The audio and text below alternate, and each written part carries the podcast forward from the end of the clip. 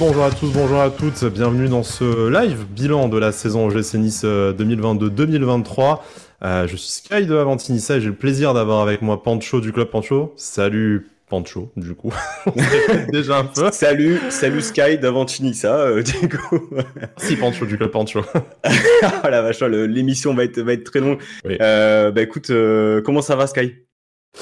Eh ben ça va, la saison se, se termine enfin, ça c'est ce qui est euh, ce qui est positif. D'un côté, on va pouvoir revenir sur euh, mm. avec nos auditeurs de nos émissions respectives euh, sur tout ce qui n'a pas été essentiellement, mm. et puis parler un peu des prochains mois, des prochaines semaines. On va garder un petit œil du côté de Prague, puisque malheureusement nous sommes dans nos pioles sur un le fil rouge à Prague. Tous, à Prague hein, pour le match, la finale de C4 entre la Fiorentina et West Ham, toujours 0-0. Qui va nous voler cette coupe qui nous était pourtant pourtant promise, bah voilà, on, verra. Ça fera partie des, euh, ça fera partie des choses à suivre. Euh, écoutez, bah Pancho, je te propose qu'on explique un peu le concept mm. de la soirée, peut-être à nos euh, à nos auditeurs, à nos viewers, à, nos amis supporters. Donc bah, déjà pour commencer, c'est une libre antenne, donc rassurez-vous, vous n'allez pas n'entendre que nous pour une fois sur sur ce live là. On vous invite à monter au micro. Normalement, vous avez le lien qui s'affiche sur votre sur votre écran. Je pense que nos euh, amis, hein, il y a euh, Lucas, il y a Samy et il y a euh, Vlad qui nous aident aujourd'hui pour diffuser cette, cette émission. vous partageront le, partageront le lien et puis de toute façon il est aussi sur nos comptes Twitter respectifs. Vous venez, il y a les consignes et on vous fait passer un maximum d'entre vous au micro pour échanger avec nous entre passionnés, entre supporters sur cette euh, saison de merde, Pancho. Enfin, tu me, tu me posais, je vais, je vais pas spoiler un secret de préparation. On peut commencer par ça si tu veux, il hein, y a pas de souci. Hein. Voilà, mais tu me demandais quelle note je note j'aurais mise à cette saison. Alors sur le le point de sur le chat, profitez-en aussi hein, d'ailleurs. Ouais, si euh, vous avez la possibilité de bah, donner votre votre note sur 20 et, euh, et développer un peu. Bon, après certains qui qui voudront monter auront l'occasion de développer le propos, mais je trouve que la note de base euh, elle permet aussi de de donner un peu voilà le, le curseur et c'est le point de départ de, de l'argumentation après qui euh, qui euh, qui en est. Donc chacun est, est libre aussi d'avoir d'avoir une note et un avis un avis différent. Mais mais écoute est-ce qu'on se réserve sur des bases très faibles en tout cas Alors, la première question, lorsque j'ai proposé de donner une note à Sky, il m'a dit euh, c'est au-dessus de 10 ou pas Voilà, c'est. Pour l'instant, on n'a pas au-dessus de 10 sur le, sur le chat. Si on a un ah, petit 10, 12, 9. Il y a des 12, il y a des 12. Ça, c'est bon. un, bon, un bon nombre. On laisse tout le monde s'exprimer. Euh, au-delà de, la, au -delà de la note, euh, Pancho, bah, on va peut-être commencer déjà par donner notre sentiment sur la saison. L'analyse, elle viendra, elle viendra avec nos auditeurs, mais qu'est-ce qu'elle a été longue En fait, euh, déjà la, saison dernière s'est terminée. Euh, on était assez fatigué entre cette finale perdue en Coupe de France, la qualification européenne arrachée à la dernière dernière minute de la dernière journée quasiment. tout ce qu'on a connu après au mois de mai, au mois de juin avec Christophe Galtier, Lucien Favre, on, on en parlera après. Et en fait, on a l'impression qu'il n'y a même pas eu vraiment Contrairement au projet Ineos qui est plein de transitions, euh, là, entre les deux dernières saisons de l'OGC Nice, moi j'ai l'impression que euh, on est sur deux ans non-stop et euh, deux ans de souffrance, quasiment beaucoup de souffrance, très peu de plaisir. Ouais, c'est ça, elle, est, elle était éprouvante cette saison. ça fait du bien de, se dire qu'elle est terminée, qu'on va pouvoir repartir sur des basses scènes. Hein. J'ai l'impression que ça fait quand même deux, trois ans qu'on se dit ça, mais ouais, une saison pas évidente. Euh, en plusieurs phases, on va dire. Euh, j'en identifie trois, euh, en commençant par le, le retour de, de, Lucien Favre, la prise de pouvoir de, de Digard et la période absolument dingue qu'on a pu vivre début 2023. Et puis après, voilà, les résultats qui ont été un peu un peu compliqués. Et puis je pense comme comme nous tous, on a vécu la finale de la Coupe de France l'année dernière, qui a été très dure au-delà même du résultat parce que il ne s'est rien passé sur le terrain. Et, et, là, on perd cette double confrontation contre le FC Bâle, une équipe qui n'était pas au-dessus de nous, euh, avec ce retour euh, à domicile euh, qui a été vécu, je pense, pour beaucoup en tant que supporter comme comme un drame. Donc ouais, ça fait beaucoup de beaucoup d'échecs déjà sportifs de base qui ne permettent pas au club de, de step up véritablement. Et puis des entraîneurs qui changent perpétuellement. Il n'y a pas de stabilité par rapport à ça. Euh, mais là, on a vraiment le sentiment, que voilà cette saison qui n'a pas été évidente va permettre aussi de euh, reculer pour mieux sauter comme on dit et puis euh, attaquer la saison 23-24 sur sur de meilleures bases. C'est tout ce qu'on souhaite. Tu as parlé du sportif et euh, bon, on a eu l'occasion malheureusement depuis un peu plus d'un an de, parler en long, en large et en travers de, de tout ça, mais enfin, l'OGC aujourd'hui, c'est aussi un, climat extra sportif ou en tout cas extra terrain qui est vraiment euh, délétère et anxiogène. Et, là, je vous dis pas au club, dans le vestiaire, j'y suis pas et, à la limite pour notre live ce soir, on, s'en fout, mais vraiment là, on va essayer de rester euh, entre supporters, en famille, sur euh, partager notre passion euh, commune aux uns aux autres. Mais depuis deux ans, qu'est-ce qu'on se prend? Les événements face à, face à Marseille, on se prend quand même un torrent de merde de tous les médias nationaux. Euh, tu te prends euh, l'affaire Galtier, plus ou moins en, en, filigrane sur la saison précédente et, euh, l'actuelle qui vient de se, de se terminer. Tu as le vrai faux départ de, de Julien Fournier, un mercato horrible. derrière, tu te reprends les événements à face à Cologne. Euh, voilà, enfin, l'affaire Galtier mm. qui sort finalement, c'est un, c'est sans cesse, en plus de résultats sportifs euh, décevants, parce que ce sera aussi un peu le débat de l'émission. Est-ce qu'on peut vraiment dire qu'ils sont mauvais? Mais en tout cas, ils sont décevants pour nos supporters. Euh, en fait, jamais j'ai l'impression qu'on a autant parlé de l'OGC Nice en mal que depuis, euh, que depuis deux ans. Ça participe, je pense, aussi à, dire, une, analyse négative du projet Ineos aujourd'hui, parce que en fait, ben, donc rien n'est réussi. Le club n'a pas grandi médiatiquement, bien au contraire. Le club n'a pas grandi sportivement. Donc en fait, euh, de base, sans, sans y réfléchir, sans creuser, tu as vraiment toutes les raisons de vouloir te, te fouetter cul nu et te scarifier. Alors, euh, je suis totalement d'accord avec toi. Euh, le développement d'un projet, ça passe par, euh, enfin, c'est multifactoriel. On parle bien sûr du visible, du terrain, mais euh, il y a tout ce qu'on, tout ce que tu as pu évoquer, le hors terrain euh, voilà le traitement, le traitement des, des, supporters, les affaires médiatiques, etc., etc. On va pas revenir sur tout ce qu'il s'est passé. Chacun est libre d'avoir un, une opinion euh, là-dessus. On peut euh, malheureusement constater que euh, effectivement on s'est fait, on s'est fait chier dessus à plus d'une reprise. On peut aussi constater que par moment l'institution en interne, à savoir les dirigeants de l'OGC Nice, n'ont peut-être pas aussi élevé la voix et était présent pour pour défendre le, le club. Mais si je regarde le la chose d'une manière, on va dire positive et assez euh, assez objective malgré tout, est-ce qu'il faut pas passer par là pour franchir aussi ce cap dans le dans le paysage, on va dire euh, footballistique français, en se disant ben voilà, on est aussi un nouveau riche. Euh, alors je dis pas que c'est mérité, Sky. Hein. C'est pas c'est pas c'est pas le message, mais c'est un risque de passage voilà, je me dis, il faut peut-être passer par, par ça, voilà, manger un peu euh, toutes, euh, ces, toutes ces mauvaises choses pour finalement euh, eh bien, euh, exprimer le plein potentiel de notre, de notre projet et puis montrer aussi qu'on qu'on peut aussi devenir un grand club français.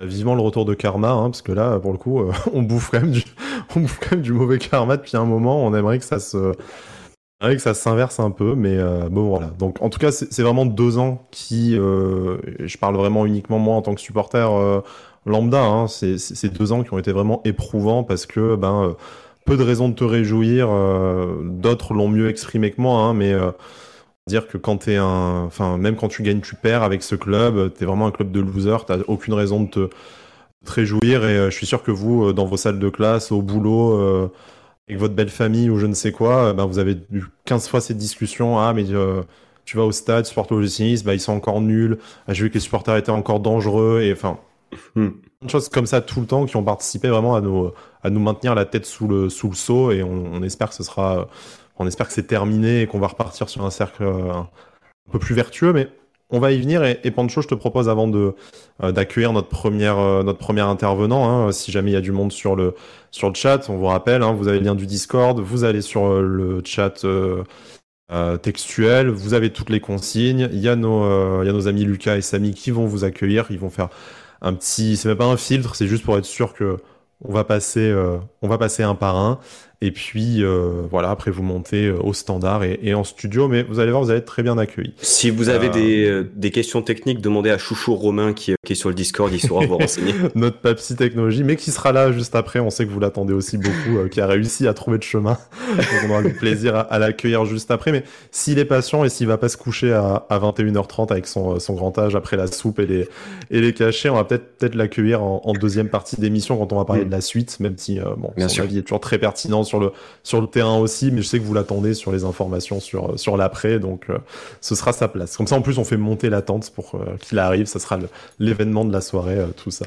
on va pas tarder à accueillir, je crois que c'est Alric, notre première invité, bon, comme, à la, comme à la maison, mais il va pas tarder à, arriver. Je voudrais juste introduire le premier sujet qui est, ben, mmh. Commençons par le commencement, le, début de la saison et avant, cet euh, été rocambolesque, comme tu l'as appelé quand on a préparé euh, l'émission, successivement le départ de Christophe Galtier dans des conditions qui étaient à l'époque troubles, qui le sont un peu moins aujourd'hui, la nomination de Lucien Favre qui s'est fait attendre vraiment jusqu'au dernier jour sous fond de négociations pour Christophe Galtier avec le PSG, le, le vrai faux, mais finalement oui, mais non, mais oui, euh, départ de, de Julien Fournier qui conditionne forcément la suite euh, après du, du mercato. L'arrivée de Dave Braceford, de Yen Moody aux manettes, tout hmm. ça. Voilà, un beau bordel, on s'en souvient tous. Euh, à l'époque, on se doutait que ce n'était pas la meilleure façon de préparer la saison. On n'en mesurait peut-être pas toutes les, toutes les conséquences. Et puis on euh, était aveuglé aussi par le retour de, de Favre. Exactement. Et nous les premiers, je pense. Hein. Moi, le premier, très certainement.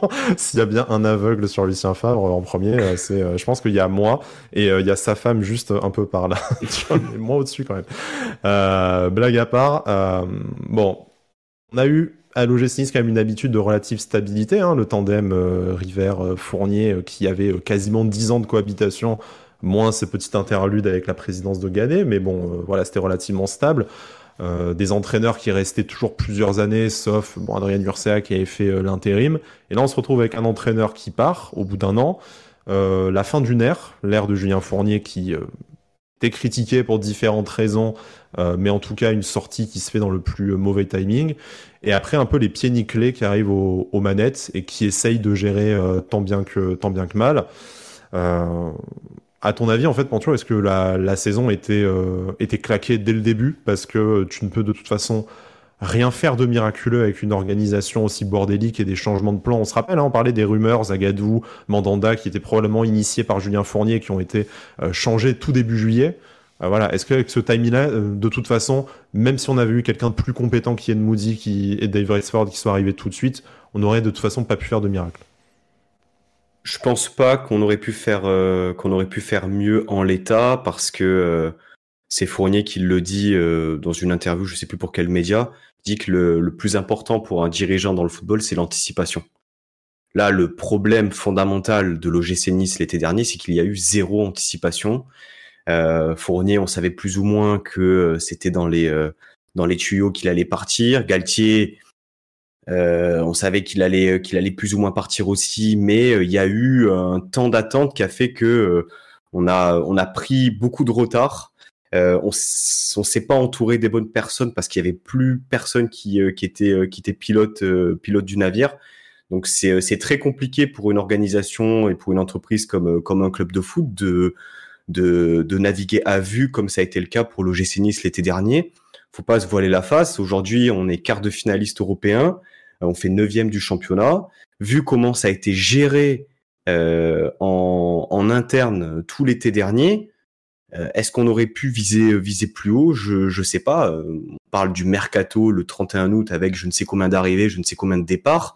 Comme ce que dit Dante en fait après le match de Toulouse, c'est très juste. Une équipe de foot, ça se ça se gère pas comme ça. Ça, ça se gère par de la stabilité, par des choix en amont. Les joueurs viennent faire la prépa. Euh, on n'a pas des doutes jusqu'à jusqu'à la veille de, la reprise de l'entraînement sur le coach. Voilà. Euh, donc euh, pas de surprise, on y a cru, on y a cru, notamment au travers de la de la Coupe d'Europe qui a été un peu le voilà le l'élément un peu positif de cette saison morose. Mais je me je doute qu'on puisse qu'on aurait pu faire mieux en l'état en fait au vu de l'été dernier. Je te propose qu'on accueille Alric, du coup, hein, qui, est dans les, euh, qui, est, dans les stands, du coup. Et euh, Alric, euh, du coup, signale-toi quand tu es quand tu es quand tu es avec nous. beaucoup de mal à faire cette liaison, bizarrement. Mais bon, salut Alric, comment ça va? Salut les gars, ça va très bien vous? Salut Alric. Ça va, ça va. Ben, bon retour de, vacances. Toi, tu as eu la chance de partir loin de l'OGC Nice quelques semaines et d'échapper un peu à toute cette merde. Euh, donc désolé, tu, es revenu, tu nous fais certes l'amitié d'être là, mais... Euh... On était heureux d'être loin, comme ça 7000 km, c'est bien. ouais, on se doute. Tu nous, tu nous enverras les photos, hein, tu, nous, tu, nous, montreras. Mais d'abord, je voudrais quand même te, te faire intervenir, euh, te faire inaugurer cette, cette libre antenne. Euh, je voudrais reprendre une, un, un, message de Nissar d'État sur le chat qui dit euh, la déception est à la hauteur des rêves vendus. Euh, Est-ce que pour toi, cette, euh, cette saison, alors au-delà de la note euh, transition sur 20 que tu lui as mise, euh, est-ce que pour toi, voilà, au final, tu, certains pourraient se dire, bah, 9 quart de finale de Coupe d'Europe, c'est pas fou, mais il faut pas non plus. Souvenez-vous d'où l'on vient, ou je ne sais quel autre poncif qu'on a entendu ces dix dernières années. mais est-ce que pour toi aussi, cet été, qui commence très très mal, c'est pas Ineos qui s'est pris au piège de peut-être des propres rêves qu'ils ont réussi à se vendre, parce que Nice Matin nous a révélé plus tard dans la saison euh, les noms qui étaient ciblés. Il y avait euh, les rumeurs aussi, euh, Yann Sommer, Marcus Thuram, euh, des joueurs qu'on n'a pas pu euh, finaliser parce que des clubs plus intéressants se sont finalement intéressés à eux ou on n'avait pas les finances nécessaires pour les pour finaliser, en tout cas faire un recrutement à la hauteur de nos ambitions. Ah, donc est-ce que pour toi c'est ça, c'est finalement l'été 2022, c'est summum des rêves vendus pendant les trois années précédentes qui se sont euh, lamentablement heurtés au mur de la réalité? Bon, je pense qu'on n'en est pas loin et euh, ça commence avec ce, ce grand, euh, ce grand bandeau affiché euh, dans le centre d'entraînement et la lettre de Jim Radcliffe oublié. Qui, qui, part, qui, part, déjà très mal parce qu'en fait, tu ne sais pas comment gérer un club de foot. Tu penses avoir gagné, mais en fait, tu te rends compte que si tu n'as pas une top team dans, ton, dans ton bagage, en fait, tu ne sais pas construire quelque chose et tu te permets d'annoncer d'entrée que, que tu, vas, tu vas tout faire pour euh, faire les choses en grand. Et clairement, ça ne fonctionne pas. Donc, quand tu places très haut les attentes, forcément, la déception, elle est, immense quand on quand on n'y arrive pas. Après, oui, si on prend un peu de recul, 9e et quart de finaliste de la petite Coupe d'Europe, c'est bien quand tu es un petit au GC Nice. Là, tu prétends vouloir grandir. Ça fait 5 ans qu'ils sont là, ça fait 5 ans qu'on stagne, voire peut-être qu'on régresse. Euh, donc oui, je comprends. Pour moi, c'était inévitable qu'il y ait de la déception immense, encore plus quand on, quand on parle trop. Je rejoins un peu les propos de Dante. Euh, je crois que c'est après le match contre Strasbourg, si je n'ai pas de conneries, ou Toulouse, je ne sais plus. Toulouse. Il dit qu'il faut moins parler pour, euh, pour plus d'action, et je le rejoins totalement sur ça. Quelle, euh, quelle, leçon, d'après toi, on peut, on peut retenir de, de l'été euh, précédent? Bon, il y a une, une leçon évidente, c'est celle que Dante a, a indiqué, que tu as, tu as répété. Hein, euh, ben, juste bosser en silence et bosser, bosser mieux. A priori, ça colle plutôt bien, à, ça colle plutôt bien au, caractère, à la façon de travailler de Florent Ghisolfi. mais pour toi, implication ça, qu'est-ce qu'on doit retenir euh, Est-ce qu'on doit apprendre à viser moins haut pour éviter de se retrouver le 31 août euh, sans idée et à devoir faire euh, ton plan, même pas Z, hein, du coup, il faudrait inventer des lettres peut-être pour qualifier Mats, Mats Sorensen et, et, Joe Bryan, hein, sans leur manquer de respect, mais je pense qu'ils ne faisaient pas partie des plans non plus en début de, début de mercato. voilà, est-ce que pour toi il faut aussi peut-être réduire le nombre de personnes intervenant sur le mercato? Je je sais pas, qu'est-ce que tu en penses? Bah, déjà, ça nous a appris une leçon, enfin, ça a appris une leçon à Jean-Pierre Hébert et, qu'on sort que ça ne s'invente pas. Le football, c'est un métier. Il faut des gens, au-delà de la compétence, des gens qui savent, enfin, qui connaissent déjà euh, le métier de directeur sportif, le métier de recruteur. Et ça, avoir décidé de recruter des joueurs à coût de plusieurs millions, mais sans aucune logique sportive, on partait déjà mal. On partait déjà mal ça a été fait euh, un peu à l'arrache avec des gens qui n'étaient pas compétents. Tout Jean-Pierre River qu'il est. Euh, en plus, il a perdu certainement du pouvoir de décision, ce qui fait que c'est Ineos qui a géré un chantier qu'ils ne connaissent pas. Et donc, ça nous a appris ça. Je pense que ça, je pense que ça, doit apprendre à Ineos un peu plus d'humilité dans la gestion d'un club de foot. Et ensuite, je pense que ça a expliqué surtout que c'est pas en mettant des dizaines de millions d'euros sur des joueurs au hasard qu'on peut construire une équipe. Voilà, comme je le disais, il faut de la logique sportive, il faut des idées. Je reprends un petit peu des choses qu'on a entendues ces dernières semaines, ces derniers mois. Il faut des idées. Clairement, on n'en avait pas. Donc, euh, ouais, je pense que c'est surtout ça qui a fait beaucoup de mal. On a raté notre première partie de saison parce qu'en fait, on a fait n'importe quoi. Et, euh, je pense surtout aujourd'hui qu'il faut laisser du temps. Et le problème, c'est que c'est le nerf de la guerre, le temps dans, le football. Mais clairement, C'était même mon chouchou Casper Schmeichel qui disait dans une interview, je crois que c'est pour Prime, il disait pour devenir un club européen, un grand club et un club européen, il faut du temps et pour, il faut du temps pour acquérir de l'expérience. Et si on va tout le temps trop vite, euh, sachant qu'on n'a pas les, stars et les moyens illimités comme le PSG, eh bien on sera comme le PSG, mais sans les titres et sans rien d'autre. Eric, merci beaucoup de ton, ton mm. passage. On te retrouve de toute façon dans Avantinissa, dans, dans le club Pancho, dans euh, Cop dans à peu près partout. Tu es euh, multitâche sur, le terrain. Je reviens dès le début. On ne manquera pas de regarder. Tel Pablo Rosario, tu as joué un peu à tous les postes cette, euh, cette saison. Ça. tu choisiras auquel tu as été le plus, euh, le plus, efficace. Bonne soirée, Eric. Merci d'être euh, merci d'être passé. on va prendre quelques réactions sur le, sur le chat aussi. Hein. Il y a Alex une... qui, va pas, qui va pas tarder. Oui, Pancho. J'ai vu une, un message de Bertigno qui m'a euh, qui m'a interpellé. Je voulais rebondir dessus à écouter euh, à écouter Alric qui parlait du, du rôle de Yann Moody. Euh, je vais le retrouver, je vais le retrouver, je vais le retrouver. On aurait pu mieux faire l'été dernier tout de même, même sans anticipation. Le défaut, c'est d'avoir donné les clés au profiteur Yann Moody. Je pense aussi le temps, comme l'a dit Alric et comme l'a dit Casper Schmeichel, euh, bien s'entourer. mais aussi, je pense que l'électrochoc qu'on aurait dû avoir, c'est à la venue de, Dave Braceford, euh, qui dit euh, je sais gagner, je ne m'y connais pas dans le football, mais je sais comment gagner. Et pour ça, et du coup, il va vivre dans une caravane à Charlerman euh, pour être au plus. Oui, bon, ça, à la limite, il, il, il, fait ce qu'il veut. Si le mec il est blindé et qui, préfère vivre sur une, sur, dans une caravane sur un parking, c'est son choix. Mais pour le coup, euh, c'est pas, euh, c'est pas compatible. C'est pas compatible. Et en fait, euh, cette première phase de, du projet Ineos, je pensais qu'elle qu'elle allait prendre fin l'été dernier, au retour de Lucien Favre, qu'elle allait avoir une nouvelle dynamique, etc. Que Ineos allait prendre un peu plus la main parce que depuis qu'ils sont arrivés, on va dire qu'ils ont pas eu trop de, de pouvoir décisionnaire sur sur le coach, peut-être de par leur choix aussi. Hein. Euh, bon, on, aurait pu croire, on aurait pu croire ces, ces choses-là, mais sans politique sportive, sans gens compétents dédiés spécifiquement euh, au recrutement, bah, tout Lucien Favre qu'il est, euh, je pense qu'il a, il a dû faire une, une descente d'organes en arrivant dans le club en se disant non mais c'est c'est c'est pas possible parce que rien n'avait été, je pense, anticipé, rien n'avait été préparé et auquel cas même les choses qui avaient été préparées ne collaient pas forcément avec les attentes de, de Favre.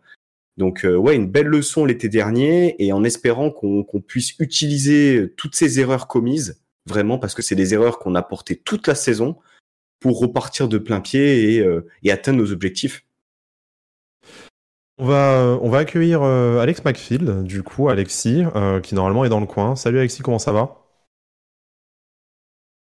Il est pas dans le, il est pas passé dans le studio. Alors on va, c'est pas grave, on va. Ah, il est passé, il, est là. Salut, Salut Alex. On te laisse activer ton micro pour nous rejoindre. C'est que tu voulais parler a priori d'Ineos, donc du coup on t'accueille sur le pour conclure notre sujet euh, notre sujet mercato. Alors écoute, pendant que je te laisse trifouiller tes, euh, tes réglages, tes réglages micro sur, euh, sur le Discord, euh, bah déjà, je vais prendre une petite remarque sur le, sur le chat peut-être. Bon, Je suis très content qu'il y en ait qui aient euh, saisi notamment le Loupayasu, la petite, euh, la petite rêve caravane. Euh, Raphaël, il s'appelait le, le, chanteur là, la référence de Boomer. voilà, c'est, c'est autre chose. C'est terrible. ouais, c'est terrible, c'est terrible. Le niveau est, abyssal. On dirait l'OGC Nice 2022-2023, mais voilà. On est au stade Raymond Copa là, vraiment ce soir. Exactement. On va faire un petit point Prague pendant ce temps. Fiorentina West Ham 0-0 malheureusement. Comme le rappelle OGC Nounours, euh, tous avec Ben Rama ce soir, hein, l'ancien niçois qui, joue du côté de du côté de West Ham, euh, qui euh, je ne vois pas pourquoi il ne le serait pas, mais on va vérifier ça tout de suite. composition. Il est titulaire et, Saïd, il a... et, il a... déjà un carton jaune d'ailleurs. Saïd, on se calme. Il faut ramener la coupe, la coupe à la maison. voilà. Alors bon, si Alexis est dans le coin, on prend. Sinon, je vais lancer le sujet. il nous rejoindra quand il quand il peut. du coup, tu es là, parfait. Salut Alexis. salut Alexis, comment ça va? Salut, ça va très bien, merci de l'invitation. Bah, c'est avec euh, grand plaisir, un habitué également des, émissions, des space, tout ça, euh, de notre communauté, Alexis. Alors, euh, je crois qu'on m'a transmis le message, message pardon, que tu voulais parler surtout d'Ineos. Donc, on te fait monter sur, sur scène maintenant, notamment par rapport au, au mercato, euh, bon, on a un peu dit le contexte, pourquoi ça s'est mal passé, tous ces changements, ce flou, toutes les têtes pensantes différentes entre Lucien Favre qui voulait ses joueurs, Dave Braceford qui en voulait pour faire plaisir à Jim Radcliffe, euh, le club qui a essayé de bricoler avec d'anciennes pistes, tout ça. Bref, ça a donné un gloubi-boulga euh, pas vraiment digeste et pas vraiment cohérent, en tout cas pas de politique sportive cohérente. Euh, toi, comment est-ce que tu as vécu ce mercato? Est-ce que pour toi, euh, voilà, ça te, semblait au moins sur le coup, parce que rétrospectivement, c'est facile de dire que c'était naze, mais sur le coup, qu'est-ce que tu en as, euh, qu'est-ce pensé? Et pour toi, où est-ce que l'OGC Nice s'est raté? Ben, Moi, c'est dans la communication, parce que c'est bien beau de faire de la communication, de dire on veut, on veut jouer l'Europe dans deux ans, dans trois ans, et on veut se donner les moyens, mais sauf que quand on voit ce qui est fait, et notamment ce qui a été fait euh, durant les six premiers mois, on peut, on peut difficilement parler d'ambition, et c'est un club qui parle beaucoup et qui, qui agit très peu. Et Ineos en est partie responsable, parce que c'est eux qui mettent la pression en disant on veut jouer la Ligue des Champions, on veut faire ci, on veut faire ça. Alors oui, ça prend du temps de construire un club, il n'y a pas de problème. Mais à un moment donné, quand on a la possibilité de mettre les moyens euh, que Ineos a. Alors, je ne demande pas de faire un PSG bis parce que c'est totalement stupide. Mais quand on a des moyens et quand on a des ambitions, il faut assumer ses paroles et les assumer sur le terrain et dans le sportif. Le problème, c'est quand on voit qu'on a, on a jeté Simon en l'air avec le retour de Lucien Favre, bah, c'est quand même dommageable de se dire que, de se dire qu'encore une fois, ça va être une treizième saison de transition sur 10 sur 15. Euh, euh, Pancho, par rapport à ce que dit euh, Alexis, c'est vrai qu'il y a eu beaucoup de paroles et on va pas revenir sur ce qu'a dit mm. Dante, sur ce qu'a dit Alric Justin, sur ce qu'on a tous dit au moins une fois ces, ces quatre dernières années sous la mandature, sous la mandature Ineos, mais on, on, peut quand même au moins leur reconnaître une chose, c'est qu'ils investissent de l'argent à l'OGC, c'est un argent qu'on n'a jamais vu jusque-là, ou peut-être j'ai pas euh, le calcul d'inflation dans la tête, mais peut-être faut remonter aux années 70 et à l'époque des millionnaires pour trouver des investissements euh, similaires. Euh, mais en tout cas, nous, de notre vivant de, de supporters, des souvenirs qu'on a, c'est des sommes inédites qui sont, qui sont investies, plus l'achat du club déjà pour avoir environ 100 millions d'euros. On ne peut pas leur enlever ça. Par contre, je pense que même eux sont conscients que cet argent a été très très mal euh, dépensé et c'est ce que euh, Romain Chouchou nous expliquera sûrement en deuxième partie euh, en deuxième partie d'émission. Pour toi, sur cet été, et j'invite après Alexis à, réagir là-dessus aussi, hein, mais il y a quand même eu des investissements financiers conséquents qui ont été mm. faits, hein, des tickets à, 15 millions comme Mattia Vitti ou comme Alexis Beka Sofiane Diop qui arrive pour pour 22 millions. On n'y est pas encore, mais derrière, il y a aussi le mercato d'hiver où tu investis près de 45 millions sur, euh, sur deux joueurs. Donc, l'investissement financier, euh, il est certes pas celui du PSG, parce qu'Ineos n'en a peut-être pas les moyens, pas la volonté et pas la nécessité par rapport à, au stade où on est logé Nice aujourd'hui. Cet investissement financier, il est, il est existant. Donc, quoi, c'est juste de, c'est juste de l'incompétence, du coup, pour la, la gestion du, euh, la gestion du, du projet sportif? Bah, déjà, euh, quand tu mets tout bout à bout entre le mercato hivernal et le mercato estival, on doit atteindre les 100 millions. Hein. Pas loin euh, en revente, mais du coup, t'enlèves peut-être les 30 millions de Gouiri et t'es à 60-70 millions de dépensés. Ce qui est énorme. Ce qui est absolument énorme parce qu'avant l'arrivée d'Ineos, euh, je veux pas me tromper, mais euh, qui claque Dolberg, je crois que le record du club, c'est dire peut-être euh, Saint-Maximin ou un, un joueur comme Saint-Maximin et Mizou. Ouais, euh, oui, oui, Misian, j'avais oublié, j'avais oublié que Misian avait au club. Euh, mais euh, mais ce que je veux dire par là, c'est que par rapport à notre histoire contemporaine en tant que en tant que supporter, on n'a jamais connu ça. Est-ce que c'est de l'incompétence? Je je ne sais pas, mais en tout cas, le, le virage Ineos, pour employer cette expression, le virage Ineos, on n'a pas su le prendre, et je pense que Fournier n'a pas su le prendre non plus parce que Fournier, il a su faire monter le club, euh, le développer avec euh, bah, un budget assez assez restreint et a réussi à faire des à faire des coups, à aller chercher des des mecs comme Seri, des mecs comme Dalbert, des Ricardo Pereira en prêt pendant euh, deux ans, des mecs comme Paul Bass qui sortaient de de nulle part avec une grinta, des mecs comme Renato Civilli. Enfin bref, j'en passe, j'en passe. Je pense que on n'a pas su faire on n'a pas su faire. Euh, on a de suite mis euh, des gros montants peut-être euh, surévalués même sûrement surévalué par rapport à la qualité du, du, joueur et par rapport au potentiel, ce qui fait qu'aujourd'hui, eh bien, on a du mal à se sortir un peu de cette de cette spirale parce que même aux yeux des acheteurs, on est vu comme étant un peu des pas des pigeons. Je veux dire, on a mis 30 millions sur Terem Mofi, je pense que ça va pas s'arrêter comme ça effectivement. Voilà, avec tout le respect que qu'on peut avoir par rapport à Terem Mofi, par rapport à Terem Mofi, hein, vraiment. Voilà, six mois, mais 30 millions pour un joueur comme ça, non mais c'est c'est c'est du délire. Normalement, il y a que les il y a que les écuries anglaises qui qui lâchent des des sommes totalement euh, totalement dingues pour des joueurs comme ça. Donc je pense pas que ce soit je, peut-être peut-être, mais en tout cas le le le problème, je pense, il a été aussi de de, de changer, d'ajuster cette politique sportive avec le, le budget et euh, cette, euh, ce budget délirant qu'on pouvait, euh, qu'on pouvait avoir à disposition.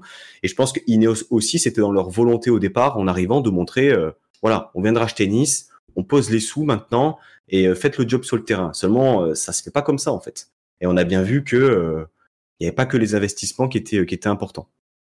Alexis, pour terminer sur le, sur le mercato, euh, est-ce que selon toi, en fait, euh, Ineos euh, bah, a un peu voulu mettre la charrue avant les bœufs, a voulu tout faire trop vite, donc en se disant, bah, c'est pas grave, on surpaye, mais au moins on passe rapidement au cap suivant qui va nous permettre de viser des vrais joueurs, de se qualifier en Coupe d'Europe, de rentrer des, des, des rentrées d'argent merchandising, ticketing supplémentaires, et du coup, en fait ah, ça s'est euh, ça s'est précipité et du coup dans la précipitation euh, on a certes dépensé beaucoup d'argent mais euh, mais n'importe comment parce que en fait voilà on a voulu aller trop vite sur un standing que l'OGC Nice n'avait n'avait pas encore sur des sommes et des, des accidents industriels même pour certains joueurs qu'on n'avait pas encore les reins pour pour assumer. Oui c'est ça et puis comme l'a comme l'a dit Alric le problème c'est le le temps en fait. Euh, on, on, a voulu certains joueurs, euh, certains profils, euh, des, souvent des joueurs jeunes qui avaient peu prouvé ou alors très peu, des sommes assez assez importantes, toujours dans l'optique de faire une plus-value qui était un peu la, marque de fabrique de, de, de Julien Fournier. Mais surtout, ce qu'il a manqué, c'était d'un cadre c'était d'une politique d'une politique sportive d'une stabilité euh, euh, en tant que enfin pour pour le coach de tout ça euh, si les joueurs qu'on a recrutés, on parlait de Mizian pour, pour rigoler, ou d'autres joueurs, des mecs comme Stalen Soki, euh, d'autres joueurs aussi, ont eu autant de mal euh, Pourquoi tu me fais pas comme ça Non mais rigole pas, je, rigole je Relance, Je relance d'un Robson Bambou pour 8 millions d'euros. Allez, je relance d'un Racine Colli, c'est pour moi. Ouais, ah, mais c'était moins cher quand même, ça va. Oui, oui, oui, mais euh, d'un Danilo Barbosa si tu veux. Mais oui, celui-là il pique aussi quand même. Mais mais ce que je veux dire par là, c'est que euh, ouais, il y a, y a aussi le manque de, de, de patience et le, le comment dire l'intégration, la facilité d'intégration dans le collectif. Et ça, c'est euh, absolument. Bah, de toute façon, on transpose ça au, au monde de l'entreprise. Hein, c'est, c'est hyper important. Et, et, le foot, ça se fait pas, ça se fait pas en six mois. En six mois, on devient pas le, le deuxième ou le troisième plus grand club de France, ou du moins sportivement on le, on le devient et effectivement. masse salariale, oui, malheureusement, mais. Ouais, la masse salariale, elle est élevée, mais c'est pas normal aujourd'hui, avec tout le respect qu'on peut avoir pour euh, pour Clermont, d'avoir un club comme Clermont au-dessus de nous. Je veux dire, c'est, ça veut dire que Clermont, c'est le contre-exemple parfait. Ça a peu d'argent, mais par contre, ça bosse bien, ça sait s'entourer. Il y a un coach aux manettes qui est là depuis plusieurs années et qui tient la route. Et, euh, et ça, même en perdant leur meilleur buteur l'année dernière, eh bien, euh, ils terminent huitième de Ligue 1, quoi. Voilà, tout simplement. Alexis, en quelques, en quelques mots. En quelques mots, bah, je vais revenir. C'est surtout que quand euh, on regarde, il n'y a, aucune il a aucune cohésion dans les décisions. On ne sait pas qui fait quoi. On devait avoir un organigramme, une réunion, une présentation en février de qui fait quoi, pourquoi et tout ça. On est en, en mois de juin, il n'y a rien. Ensuite, on se rend compte que quand on n'avait pas d'argent, comme dit Pancho, comme dit Pancho pour prendre l'exemple de Clermont, bah, on savait bosser. On faisait des paris. Mais c'était les paris de joueurs qui avaient faim, qui avaient la dalle. Et aujourd'hui, quand on voit les transferts qui ont été faits cet été, aucun, aucun joueur, ou peut-être deux, ont été euh, validés par le coach. Et là, comment pas, comment pas, pas avoir de coach pour le moment, comment faire un mercato équilibré, cohérent, sans coach et sans projet de jeu, ça va être difficile. Bon Alexis, merci beaucoup d'être passé. Merci beaucoup pour ton, ton avis, ton éclairage, puis voilà ta fidélité à toutes les émissions au cours de la au cours de la saison. Et bah, on a hâte de te retrouver aussi très très rapidement dans les prochaines semaines. Après peut-être des vacances de bien méritées de l'OGC Nice, même si on se doute bien que Là, ce soir, on va dire ça y est, la, la saison est bouclée et dans trois jours, on va commencer la, la nouvelle avec le nouvel entraîneur. c'est ça. Laissez-moi pitié une semaine sans émission. Hein. J'adore les faire, mais bon, là, il serait quand même temps que. Voilà. Merci Alexis. On te laisse descendre du, euh, descendre du studio. Euh, à très vite. Et euh, du coup, il y a Lucas, notre standardiste, qui euh, m'a envoyé une, une, question. Alors, Lucas, je sais pas si tu veux venir nous la poser au, au micro. C'était une question de Mathis sur le chat, si je dis pas de bêtises.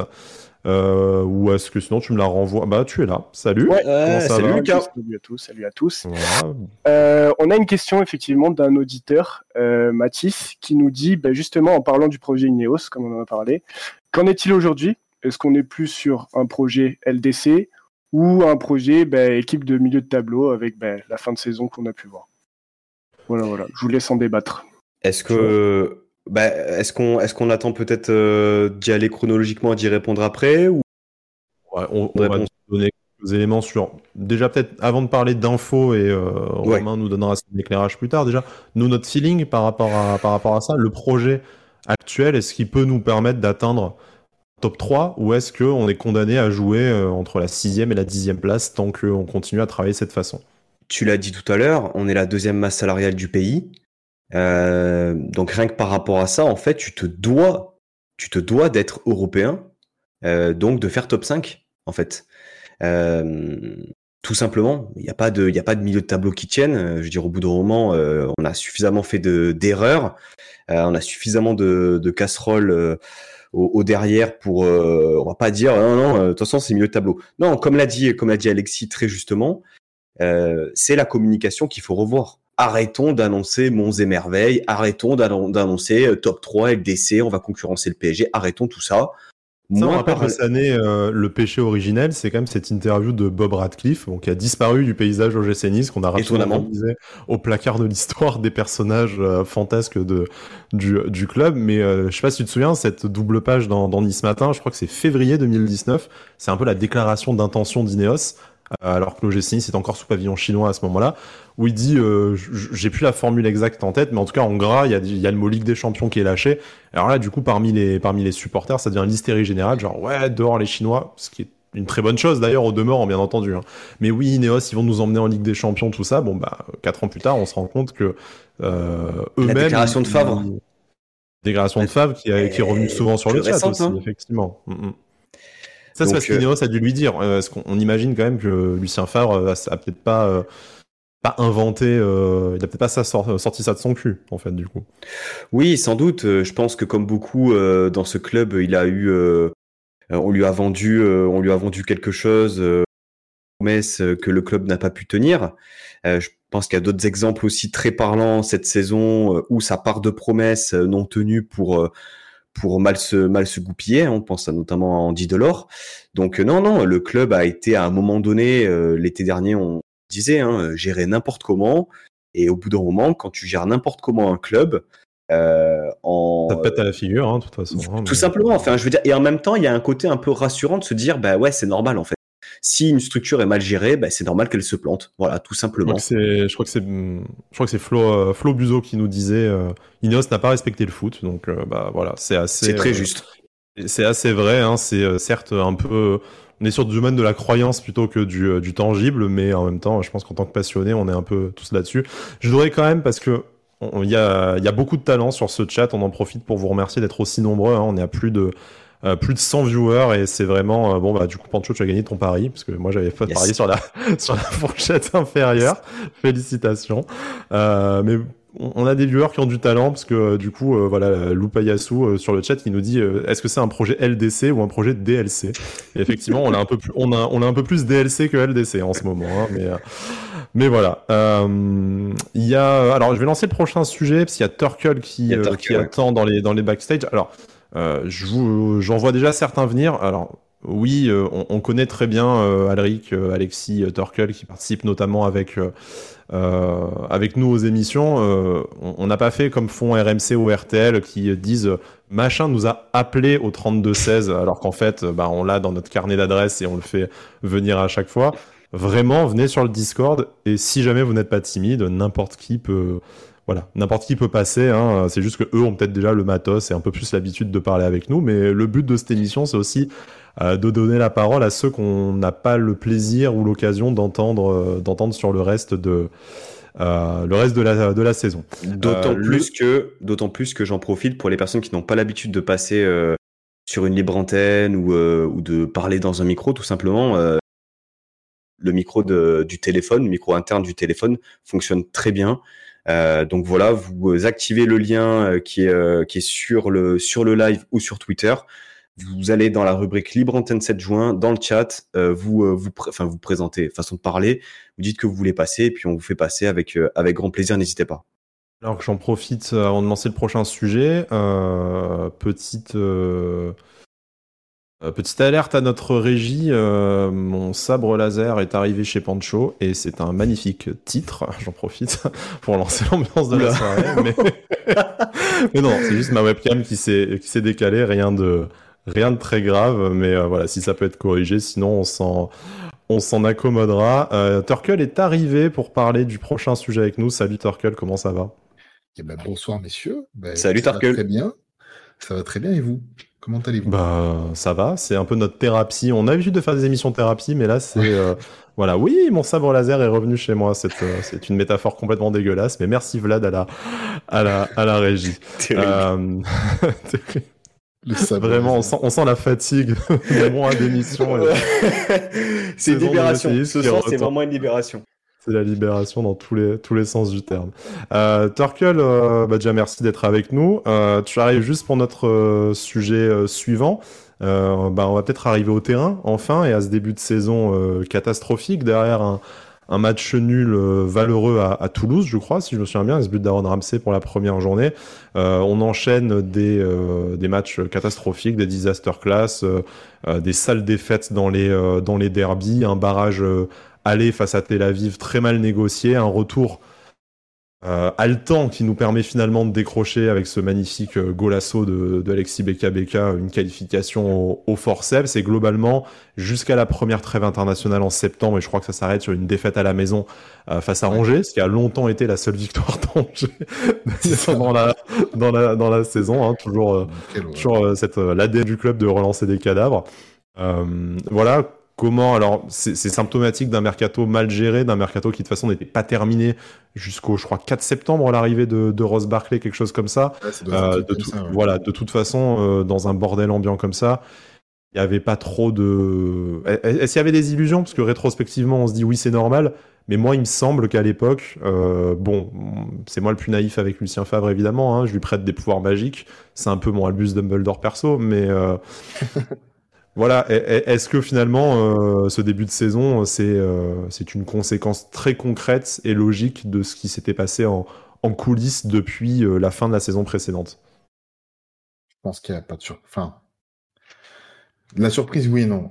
La surprise, non, parce que quand tu, fais arriver, bah, je sais pas combien de joueurs en fin de mercato, on voit très bien que ça a été mal préparé. On voit très bien que bah, bah personne ne dirige le, n'y a pas de pilote dans l'avion, comme tu disais tout à l'heure, Pancho. Euh, faut pas être surpris après que ben euh, bon. Le match le match nul contre Toulouse c'est pas vraiment surprenant parce que Toulouse je, considère que c'est quand même une bonne équipe qui sortait d'une très belle saison. Et qui avait un match au Stade de France elle, en plus. Ouais. voilà. Ne remets pas le couteau dans la plaie s'il te plaît. Euh, mais mais euh, donc c'est pas euh, c'est pas c'est pas être déshonoré que de faire match nul à Toulouse. Mais euh, mais par contre ouais le reste ben t'es pas surpris, tu te qualifies euh, difficilement, euh, tu passes difficilement ce barrage d'Europa League, même si on on a quand même vécu quand même un moment qui était très sympa. Enfin au stade je me rappelle que c'était absolument incroyable. c'est la qualifie hein, la manière à la limite. Malgré ça, le fait que ce soit incroyable, incroyable c'est un, un, problème aussi parce que bon, avec tout le respect que j'ai pour le Maccabi pour moi, on aurait dû bah, ça aurait dû se passer sans, sans problème. Ça a été surévalué, je pense, par rapport au fait qu'on avait un début de saison peut-être compliqué et, et qu'il y a eu ce scénario, cette prolongation, ce rouge de Gouiri et ce but magnifique. C'est le côté émotion, mais sinon, c'est vrai que tu dois le passer 100 fois ce barrage.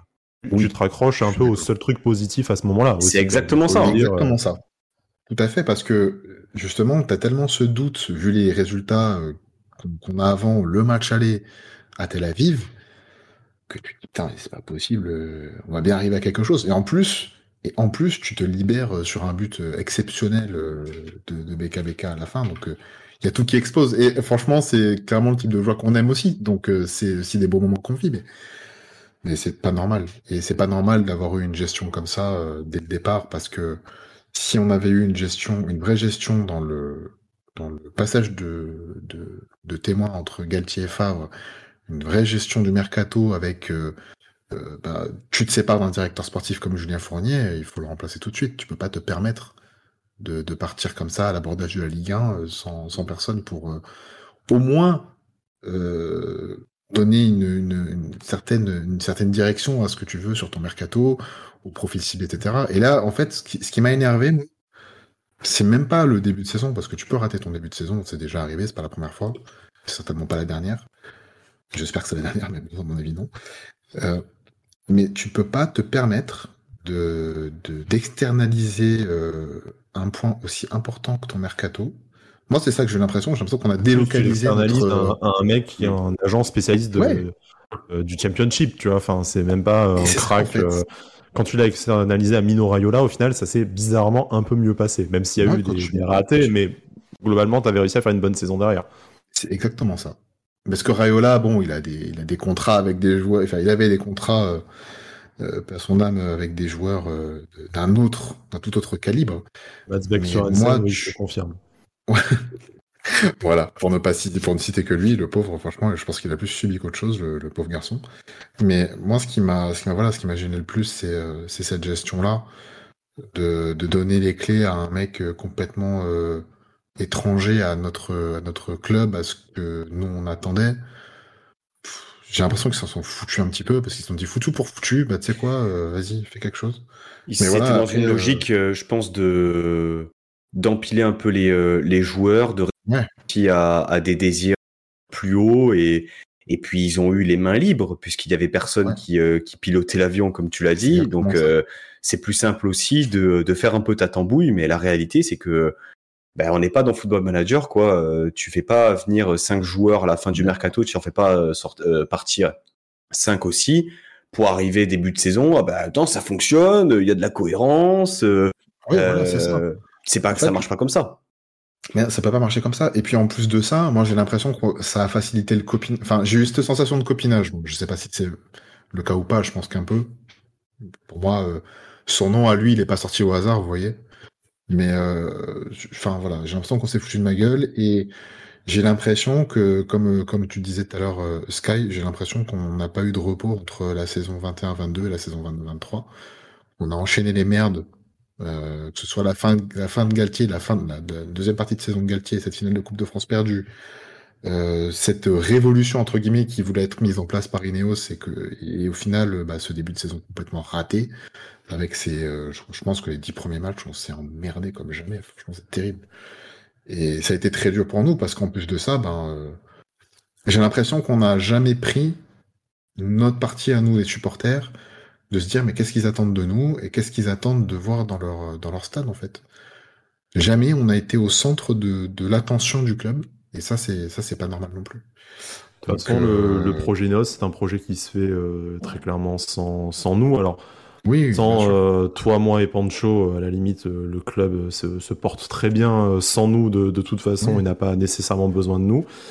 mais ah, sans, le, sans, sans, sans, le, peuple niçois et aujourd'hui plus grave sans tes principaux groupes de supporters aussi hein, quand on voit la façon dont s'est terminée la, la, la, saison. Alors je, dis pas que les groupes de supporters doivent avoir un pouvoir décisionnel au sein du club mais euh, quand tu dis mon gym ma famille euh, tu soit tu peux y voir juste un slogan commercial soit tu mets un tu mets un sens derrière ça euh, Jean-Pierre River a pas nécessairement eu que des réussites et euh, que des qualités, mais en tout cas, il a toujours réussi à entretenir avec les supporters une relation qui, à défaut d'être toujours en accord, était au moins, à peu près apaisée.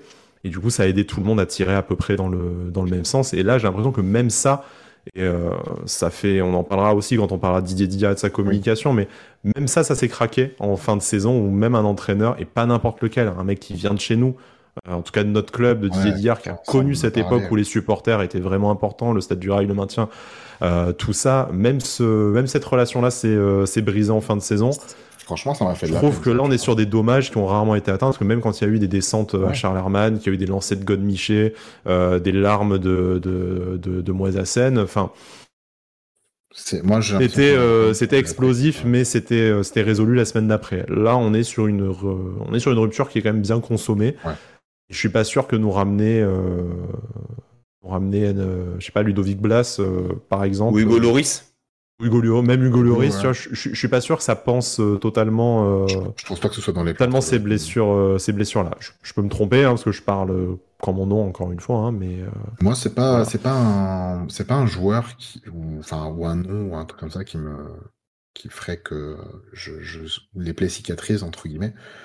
Déjà qu'un mec comme Digard il se permet ce genre de commentaires, franchement ça m'a vraiment gonflé. Je, le dis avec mes mots. Hein, je suis pas je peux pas accepter qu'un mec qui a été un capitaine de, pendant des saisons aussi galères que ça en plus ne puisse pas, euh, puisse remettre en cause notre attachement et notre fidélité euh, dans les moments difficiles. Mais moi, je trouve ça inacceptable quasiment. Je, pense, alors, je, je, me positionne pas comme le, le défenseur de Digar là-dessus, mais euh, mhm. comme on l'a dit, on sort de deux saisons de merde. Ça fait quelques années qu'on qu'on nous vend un projet béton avec des objectifs atteignables, on n'y arrive pas au bout d'un moment, nous, on s'impatiente et surtout, euh, on a toujours la finale de la Coupe de France en travers de la gorge, le quart de finale européen. Je pense qu'au bout d'un moment, et il y a, y, a, y a tout ça qui, euh, qui se... Ça fait effet boule de neige. Et ça fait, ça fait effet boule de neige. Et aujourd'hui, pourquoi la cassure elle est aussi importante entre, entre le club et, et, euh, et les supporters, c'est parce que aussi on est, je pense, on est, on est déçu et on est, on est frustré. mais bon, je t'ai fait chier euh, dessus euh, sans trop de défense du club aussi euh, sur plein d'également qu'on ne va qu'on va qu'on ne va pas rappeler hein, donc ouais, ouais bien sûr on va pas besoin de rappeler parfois parfois à raison quand les dernières voilà.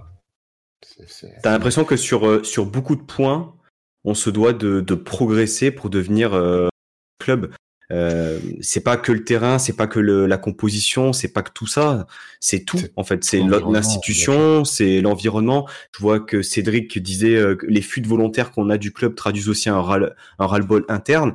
C'est pas anodin aussi si on attend autant, si on entend autant de choses euh, liées au club. C'est parce que oui, il y a sans doute un mal-être, il y a peut-être aussi des choses à changer, ou alors des gens qui y sont et qui ne se retrouvent plus avec ce qui, ce qui se fait en ce moment. On ne sait pas, mais en tout cas dans la gestion globale d'Inos depuis qu'ils sont là, euh, mettre euh, tout sous le tapis, bah, on a vu la limite aussi avec euh, avec, avec l'affaire Galtier.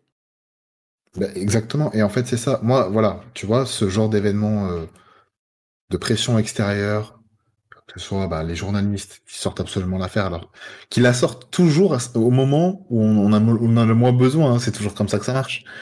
Euh, Faire Galtier qui sort quand même bizarrement euh, trois jours après la polémique. Euh... Oui, mais trois jours surtout. Moi, je le daterais plutôt en disant ça sort juste après la polémique sur la banderole. J'ai pas d'informations à ce sujet-là, hein, mais euh, moi très clairement le scénario que je le vois, c'est il y a un mec au club. Alors, est-ce que c'est Fournier ou pas? Ça, on n'a pas besoin de le savoir. Il y a un mec qui avait ce mail entre les mains qui était devant sa télé le soir de Nice PSG, qui a vu euh, Christophe Galtier faire sa grosse chialeuse en, parlant de sa maman malade parce que les méchants supporters l'ont insulté. On dit, et il s'est dit devant sa télé avec sa binouse, non mais attends, ce bâtard là, il se fait passer pour une victime. T'inquiète, je m'en occupe. Hop, allez, mail copie, mail copie carbone à Daniel Riolo et, euh, et Romain Molina, et puis voilà, allez hop, moi c'est bon, j'ai fait mon travail. On aurait tous réagi pareil, ouais, franchement. Euh, finalement, ça, ça a plus desservi au moi, Je trouve que je trouve que le mec a été déjà fort de pas le faire euh, d'entrée quand il a signé au PSG. Franchement, j'admire le gars qui a fait ça de sa patience jusqu'à la jusqu'à la sortie sur la banderole. Mais effectivement, c'était la goutte d'eau de, de, trop là, c'était pas c'était pas possible. Pour terminer ton intervention, Turkel, et laisser la place à, la, à la personne suivante. Juste euh, début de saison catastrophique. Il y a eu des hauts et des bas. Ce match au Parc des Princes où euh, moyennant un, un, dégagement de Casper Schmeichel et une mauvaise réception de Melvin Barr, tu peux remporter un match nul. Juste avant, il y a ce match non, juste après, je sais pas, ah, match, Lyon, où tu te fais, tu te fais voler avec le, voilà, le penalty, le penalty sur euh, sifflé contre Todibo. Donc il y a eu un mieux quand même. Puis c'est dans, cette période-là où aussi tu as ta phase de poule en Coupe d'Europe où tu, tu, te qualifies, tu sors premier de ton groupe avec 8 points. Donc très clairement, tu sors premier de ton groupe avec une chatte énorme.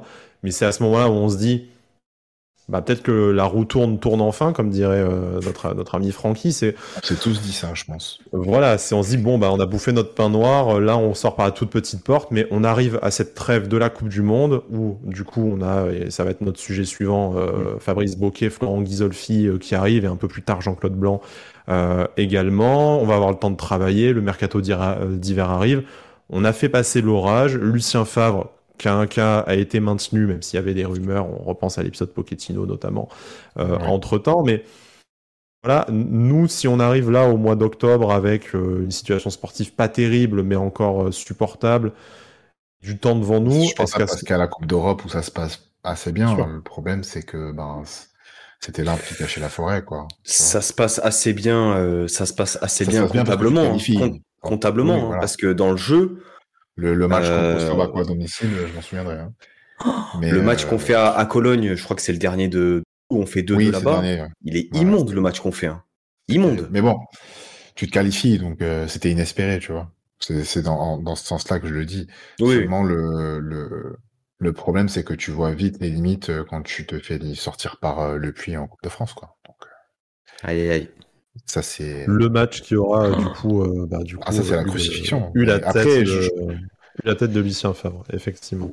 Franchement, il a été courageux de tenir jusque-là. Hein. Favre, je pense. Hein. Enfin, moi, mon avis, c'est que quand il a, quand il a, qu'il a vu comment ça se passait, euh, à mon avis, il s'est dit putain, mais on se fout vraiment de ma gueule dans ce club. Alors que lui, pourtant, le club, il l'aime, tu vois. Enfin, je pense qu'il l'aime, mais euh, sortir par la petite porte comme ça, ça me fait, ça m'a vraiment fait de la peine que ce soit comme ça. Pour lui. Déjà moche le match, euh, euh, c'est moche pour Lucien Favre et on espère que ça arrivera pas de la même façon à, Jean-Pierre River dans les prochaines semaines euh, aussi. Ouais, franchement, putain, d'ailleurs, c'est, c'est, c'est logique qu'il parte parce que bon, c'est l'aveu d'échec de Lucien Favre, puis son, son absence, son absence pas, pas relative, son absence depuis même la fin de saison dernière, c'est je pense qu'il a essayé de revenir en ce début de saison, puis quand il a vu comment ça se passait, il s'est vite, euh, il s'est vite mis en retrait une nouvelle fois. Je pense qu'il est temps de passer le, le, le flambeau. Le flambeau, ouais. Puis euh, je, pense que pour le coup, les, les, personnes qui ont été recrutées là, les, les, les trois que tu as cités tout à l'heure, ce sont peut-être les bonnes personnes, j'espère en tout cas. Mais, ta vie, ce sont des personnes qui ont une vision nouvelle, qui correspondent peut-être un, peu plus à ce qu'on attend et, euh, qui travailleront, qui, qui, si on les laisse travailler, c'est ce que j'espère, feront quelque chose de bien la saison prochaine. Mais enfin, voilà, je, je vais laisser la déjà, euh, qui ont déjà un peu plus prouvé que Dave Braceford dans le foot, tout simplement, euh, ces, ces, dernières années. merci, beaucoup. D'être venu, merci, pour ces émissions cette saison. Pertinence comme d'habitude, bah, merci à toi aussi et on te. On, fait vivre la saison d'une autre manière en, en, essayant de nous nous décrisper et nous faire parler. Donc, euh, les émissions thérapie, euh, c'est pas mal aussi pour ça. Donc, euh, voilà. Ça, ça a été nécessaire cette saison. J'espère honnêtement en faire moins dans les prochaines saisons, mais malheureusement, pour l'instant. Vu qu'on sera européen l'année prochaine, dans deux ans, je pense qu'on sera parti sur deux matchs par saison. Pas par semaine. Le lapsus par semaine. ok, bah écoutez, bonne soirée à tous et bonne Merci Torkel, on te laisse Merci Torkel, bonne soirée à toi. Descendre de la scène, merci beaucoup. Euh, Pancho, écoute, on, a, on, se maintient autour de, de 100, 100, euh, viewers et on vous en remercie beaucoup. N'hésitez pas à faire venir du, euh, du monde. Ça, je ne l'ai pas dit en début d'émission forcément, mais euh, ce sera euh, de toute façon euh, ce sera de toute façon disponible en replay hein, sur, nos, sur nos canaux habituels. Hein. donc si jamais vous voulez aller vous coucher, si vous travaillez de, demain, ou si vous en avez marre de voir notre gueule seulement à, petite dose, bah, vous pourrez rattraper le reste, je pense, demain euh, d'ici euh, d'ici demain soir. On, mettra ça en ligne sur nos chaînes YouTube et, au format audio pour ceux qui seront en, en déplacement. Euh, voilà, donc euh, on a OGC Nounours qui nous a posé une question sur le chat sur euh, ce que Ineos a pu nous apporter hors, euh, hors cash. Et je te propose de garder ta question pour, pour quand on va faire le bilan de la saison et le bilan et on va dire un peu nos, nos plans pour le futur. Je pense que ça sera peut-être un peu plus indiqué à ce, à ce moment-là. Et puis on a, on a Romanito qui nous a rejoint sur le chat. salut, comment ça va? Bonsoir. Bah écoute, merci d'être euh, merci d'être là avec euh, avec nous déjà. Euh, je crois, c'est le message qu'on m'a envoyé que tu voulais parler du euh, tu voulais parler du prochain entraîneur. Je te propose de lier ça euh, transition tout trouvée avec notre prochain notre prochain sujet qu'on devait évoquer donc sur Fabrice Boquet, Florent Ghisolfi et, et Jean-Claude Blanc. ce que j'avais sobrement intitulé dans mes notes un organigramme enfin à la hauteur des ambitions. Bah, le choix du nouvel entraîneur, ça va forcément aussi révéler déjà un peu les futures ambitions d'Ineos. Alors, avant que tu nous parles de, ton souhait pour le prochain coach, le remplaçant de, Didier Digard, que pour toi ce, ce triumvirat euh, Bokeh, Ghisolfi, Blanc déjà ça te, séduit sur le papier et de ce qu'on a vu euh, d'eux pour l'instant à, à l'OGC Nice, c'est-à-dire finalement très peu de choses. Euh, est-ce que tu leur fais confiance pour le choix du nouveau coach et comment est-ce que tu imagines en fait euh, sur ce dossier-là en particulier dont tu voulais parler les prochaines semaines? Alors oui, sur le papier,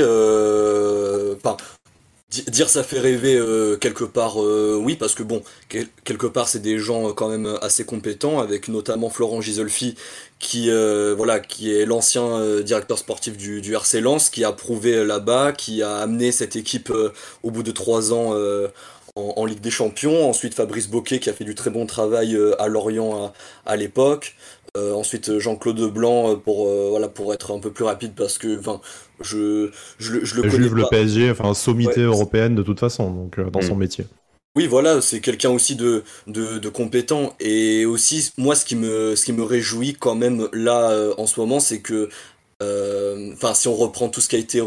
Oui, en, reprenant tout ce qui a été dit depuis ben, quelques semaines, quelques jours maintenant, on nous dit qu'apparemment les, les, trois travaillent main dans la main. Et ça, justement, je pense que c'était je pense que c'était vraiment ce qui pouvait arriver de mieux parce que, hum, parce que pour moi, il n'y a, a, rien de mieux que des gens dans un club qui, qui travaillent main dans la main, qui vont tous dans, dans le même sens. Et avec ça, je pense qu'on pourra faire très très difficilement pire que, que l'été dernier. Ouais, c'est chaud pour euh, toi. Euh, bah, bah vas-y, du coup. Non, non, mais euh, moi j'avais besoin d'avoir la vie de aussi. On parle de Ghisolfi, on parle de, de Blanc, de Bokeh. Euh, là, je, je réemploie les, les termes de, de Anto euh, dans le dernier club Ancho, qui disait finalement Ghisolfi, il est arrivé. Euh, Qu'est-ce qu'il fait? Il prolonge Todibo, il prolonge euh, Boudaoui, il met un contrat sur Bonani, il recrute Mofi Youssouf, euh, entre autres, en l'espace de, en l'espace de, de 3-4 mois. bon, qu'on soit qu'on soit suiveur ou non assidu du gym, c'est c'est du bon boulot en fait. Et on peut pas dire que que c'est que c'est mal que c'est mal travaillé. Alors on peut effectivement se questionner sur le prix de Mofi, mais à la limite, euh, il y avait d'autres d'autres prétendants euh, au pour pour le joueur et, et on a fait et on a fait pencher la balance. Moi la question que j'ai envie de, de, poser à Romain, c'est finalement est-ce qu'on n'a pas déjà les les actes euh, donnés par Ghisolfi qui doivent nous, euh, nous donner confiance pour la saison prochaine. Alors oui, euh, tout à fait. quand, quand, tu joins les, quand tu joins les paroles aux actes, voilà, c'est, totalement ce qu'on, ce avait envie de, de, voir. Et Ineos justement, ça a été tout l'inverse, mais pendant plusieurs années. C'est ça, c'est ça le pire quoi. Et maintenant, heureusement qu'on a une, on a une direction qui a été, euh, qui a été mise en place euh, au sein du club. Alors certes tardivement parce qu'elle arrive en, pleine saison cette, cette restructuration, mais heureusement qu'elle est là parce que je, je pense et voilà comme vous en doutez, euh, s'il n'y avait pas eu tous ces changements, voilà la saison elle aurait été, elle aurait été vraiment pire et, et on, on aurait creusé encore plus bas. Donc maintenant, voilà, maintenant voilà, il faut, il, fallait joindre euh, la, parole aux actes. On va voir ensuite sur, euh, le mercato, on va pouvoir juger de, son travail. Mais, euh, mais perso, j'ai vraiment confiance, j'ai vraiment confiance en la direction actuelle. Quelques mots sur le choix du nouvel entraîneur, parce que c'était le sujet pour lequel tu, mm. tu venais. Du coup, toi, comment est-ce que bah, déjà à moitié euh, ton souhait. Alors, je te demande pas forcément un nom. Si tu en as un, on le, on le prend avec plaisir naturellement. Hein, mais euh, quel genre de profil Est-ce que tu penses toujours qu'il nous faut vraiment un, un, entraîneur avec le plus gros CV euh, international et européen possible pour toujours essayer de, de franchir un, un, cap? Et au final, c'est un peu ce qu'ont fait euh, Jean-Pierre River et, Julien Fournier à l'époque en faisant venir systématiquement un entraîneur plus grand que le club pour essayer de, le, tirer vers le haut. Hein. On peut penser à l'arrivée de Claude Puel et puis ensuite celle de, Lucien Favre lors de son premier, lors de son premier mandat.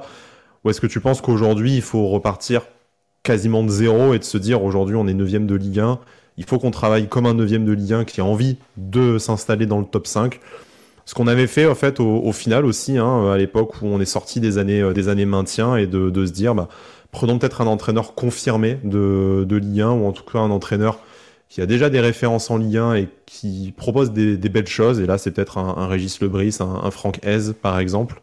Euh, voilà, comment tu vois ça? Qu'est-ce qui te semble souhaitable pour le gym? Et ensuite qu'est-ce qui te semble possible aussi? Alors au vu de notre de notre situation actuelle, je pense que c'est mieux de, tout euh, de, voilà de vraiment repartir à, zéro même si on a l'habitude vraiment de, le faire euh, sans, arrêt. Mais voilà il faut se dire qu'aujourd'hui notre projet il est vraiment à l'arrêt. Euh, on, aurait pu passer un, cap avec notamment la, Coupe d'Europe. Euh, voilà on, va, en souffrir encore très longtemps de, ce quart de finale contre Bâle. Euh, aussi l'autre cap qu'on a qu'on a raté c'est évidemment la, finale de la Coupe de France. Mais maintenant je pense que vraiment comme je disais il faut vraiment repartir euh, sur de voilà sur sur d'autres bases euh, des bases plus des bases plus saines parce que comme tu disais, quand on a fait venir euh, Galtier et puis Lucien Favre un an avant, c'était effectivement des, des coachs qui étaient au-dessus du club, mais malheureusement on a on n'a pas on, leur a pas donné les, les cartes en main euh, justement pour euh, vraiment bâtir quelque chose de, de, de solide quoi. En témoigne notamment ce, ce mercato où ça a été vraiment le foutoir incroyable l'année dernière. Et honnêtement, oui, pardon, vas-y. Et honnêtement, sur le, sur le prochain coach, là, tu me, tu me posais la question quel nom ou, euh, ou le genre ou le comment dire le style de coach euh, que j'aimerais euh, qu'on ait. Honnêtement, le, le nom, je, je, je m'en fous un peu. Je m'en fous un peu parce que maintenant, c'est vraiment à la direction de choisir son coach et notamment à Florent Gisolfi parce que c'est lui qui sera en, en charge du, du, sportif, bien évidemment. Et voilà, si ça doit être le Brice si ça doit être Potter ou, je, ne, sais quoi, si c'est le coach pour eux qui doit faire décoller ce projet Ineos, ben, on, doit, leur faire confiance maintenant. Euh, on n'a plus rien à perdre, on a perdu suffisamment de, temps, et je pense que ce projet, euh, on, peut, on peut le refaire décoller si évidemment on, travaille bien euh, cet été, quoi. Euh, Pancho, euh, comme le dit, euh, comme le dit Romain, en fait, ce qui compte aujourd'hui, plus qu'un nom, plus qu'un CV, bien sûr, ça compte, ça, peut participer à attirer des, des, joueurs, mais aujourd'hui, c'est d'avoir à la fois un board qui a auprès de qui l'entraîneur fait l'unanimité, ce qui n'avait pas été le cas avec Christophe Galtier. On sait que ça ne convenait pas nécessairement à Jean-Pierre River, et à l'inverse, Lucien Favre, ça ne correspondait pas forcément à, Ineos et à Julien Fournier. Donc voilà, une décision qui fait au maximum euh, l'unanimité, un entraîneur qui va rester plus qu'une saison. Et j'aimerais rajouter aussi peut-être un entraîneur dont on ne va pas se foutre de, euh, de, sa gueule, hein, parce que dans des registres assez différents, on sait que Christophe Galtier, les problèmes ont aussi euh, éclaté dès, le, dès son arrivée pendant le mercato avec Julien Fournier par rapport à ce qu'on lui avait promis et ce qui finalement est arrivé avec un peu ce qu'il a aussi réussi à, obtenir grâce à son, euh, son image de tout récent euh, champion de France et, euh, voilà, et, son, et son aura. Lucien Favre, on va pas revenir sur ses déclarations qui a priori viennent d'Ineos, qui est de jouer la Ligue des Champions dans les 2-3 ans. Là aujourd'hui, même si on te ramène, allez, Régis Lebris, j'ai rien contre lui, je, ne vais pas faire genre je suis un spécialiste en plus de, Lorient, mais qui sur le papier n'est quand même pas très sexy. Si tu lui dis écoute, euh, tu vas avoir des moyens pour continuer ce que tu as fait à Lorient, mais en prenant la gamme de joueurs du, euh, dessus avec euh, au hasard 50 millions par an, et l'objectif c'est que toi, comme nous, on progresse pour se stabiliser dans le top 5, ça nous vendra pas du rêve à nous supporters mais à la fois, euh, voilà, à la fois c'est peut-être ce qui, ce qui est de mieux et de plus sain pour l'OGC Nice et pour arrêter de tout faire dans la précipitation et de, de tout casser tous les ans. 1-0 Benrama sur penalty. Exactement, je viens de recevoir un notif. voilà. Voilà. Niçois qui euh, marque en finale de Coupe d'Europe. Malheureusement, euh, on, on, aurait aimé, euh, je sais pas, un Gaëtan Laborde ou un Terem Mofi, mais voilà, c'est le petit Saïd qu'on a. le FC Procuration est bien présent ce soir. Euh, Saïd, euh, pour le coup, quitte à recruter des joueurs en première ligue, c'est lui qu'ils auraient dû ramener. Mais... Euh, pour répondre à ta question, je pense que c'est, je pense que c'est très simple. Enfin, c'est très simple à, à parler maintenant. Mais concrètement, Fournier, son choix c'était Galtier. River, son choix c'était Favre. Là, ce qu'il faut, c'est une osmose parfaite, une symbiose parfaite entre le DG, le DS, le président ou le futur président. Hein, on, ne sait pas encore euh, ce qui va en être du futur de, Jean-Pierre River. Terminer le bling bling, terminer les déclarations euh, euh, trop ambitieuses. réapprenons à travailler et à bien travailler et faisons-nous connaître au travers des médias, euh, par euh, notre style de jeu, par notre attractivité sur le terrain et aussi en acceptant, et parce qu'on en a déjà parlé ensemble, Sky, d'être un club tremplin. Il n'y a pas de honte à dire d'être un club tremplin, un club un peu comme, euh, dire comme Rennes en France qui euh, recrute des, des joueurs 10, 15, voire peut-être 20 millions d'euros et qui derrière, bah, peut-être, allez, on va parler de de qu'ils ont fait dernièrement, qu'ils l'ont vendu en, en Angleterre c'est typiquement vers ce type de, profil de joueur qu'on euh, doit viser. Et puis Rennes est régulièrement européen. Euh, voilà. Euh, et puis en interne, qui est une symbiose et qu'on laisse et qu'on laisse les, mains libres à, à Ghisolfi et Bokeh pour pour mener leur politique leur politique sportive et politique de club en bonne et due forme. Euh, on a perdu trop de temps euh, sur ces dernières années. On a fait, on a fait un peu n'importe quoi. Les gens en place ont fait un peu n'importe quoi. Les joueurs aussi n'ont pas été irréprochables. Hein. C'est eux aussi qui, euh, qui font la perf. Ils n'ont pas été bons pour pour quelques-uns, pour la plupart même. Mais mais maintenant voilà, il faut aussi que Ineos accepte et comprenne que dans le football, il faut du temps. Il faut du temps, il faut de la patience. il faut, bah, ils ont fait des erreurs. Maintenant, tu te sers de tes erreurs pour avancer. Et normalement, si on est, s'ils ont la tête normalement constituée, on doit récupérer, euh, récolter les fruits de ces saisons un peu galères, quoi. Voilà. Anito, Romain, pour terminer euh, sur, le, sur ce sujet-là, euh, Pancho le disait, euh, Dante l'a dit, Casper Schmeichel l'a dit. Alors s'il y a autant de gens de qualité qui le disent, c'est que ça doit être, c'est que ça doit être vrai. mais Aujourd'hui, il faut du temps à l'OGC Nice, mais nous, en tant que supporters, je te demande ton avis, mais à ton avis aussi par rapport à notre famille, notre communauté, est-ce que nous, en tant que supporters, aujourd'hui, alors qu'on a perdu 4 ans, et euh, notamment les deux dernières années qui ont été extrêmement douloureuses pour toutes les raisons qu'on a évoquées au début de ce, live, est-ce qu'on peut encore entendre, est-ce qu'on euh, peut encore nous vendre un projet où on nous dit cette fois on va prendre le temps, alors qu'en fait euh, le temps, euh, le temps est déjà passé, euh, beaucoup, depuis leur, depuis leur arrivée. Alors, c'est vraiment difficile de, répondre à cette question parce que, euh, évidemment, on a perdu 4 ans comme, comme, on, comme on le disait. 4 ans, pour les rattraper, ça va être très, très, très, très compliqué. À part si vraiment, voilà, on, on, se donne vraiment le moyen de, de nos ambitions cet été. je te coupe, mais est-ce que justement, oui. si on part du principe qu'on veut rattraper ces 4 ans, on fait pas déjà une erreur? On disait en fait, on a toujours essayé d'aller très vite, peut-être trop vite. Donc si là on se dit, faut que dans les deux ans on en ait rattrapé quatre, est-ce qu'on risque pas de faire les mêmes conneries, de surpayer des mecs, euh, d'aller trop vite, de pas installer une certaine stabilité? Est-ce que là, il vaut mieux pas se dire, bah ces quatre ans ils sont perdus, ça nous a servi de leçon, ce sera un apprentissage. Maintenant on repart comme si c'était l'année zéro sur fonctionnement différent et on espère que cette fois ça se passera mieux. Donc ça fait un peu nouveau projet à la Jean-Pierre River, je te l'accorde. Est-ce que tu penses euh, voilà, qu'il faut mieux pas se dire qu'en fait ces 4 ans on les rattrapera jamais et que bah si, mais euh, ça, aurait été un apprentissage vertueux pour le, cycle suivant.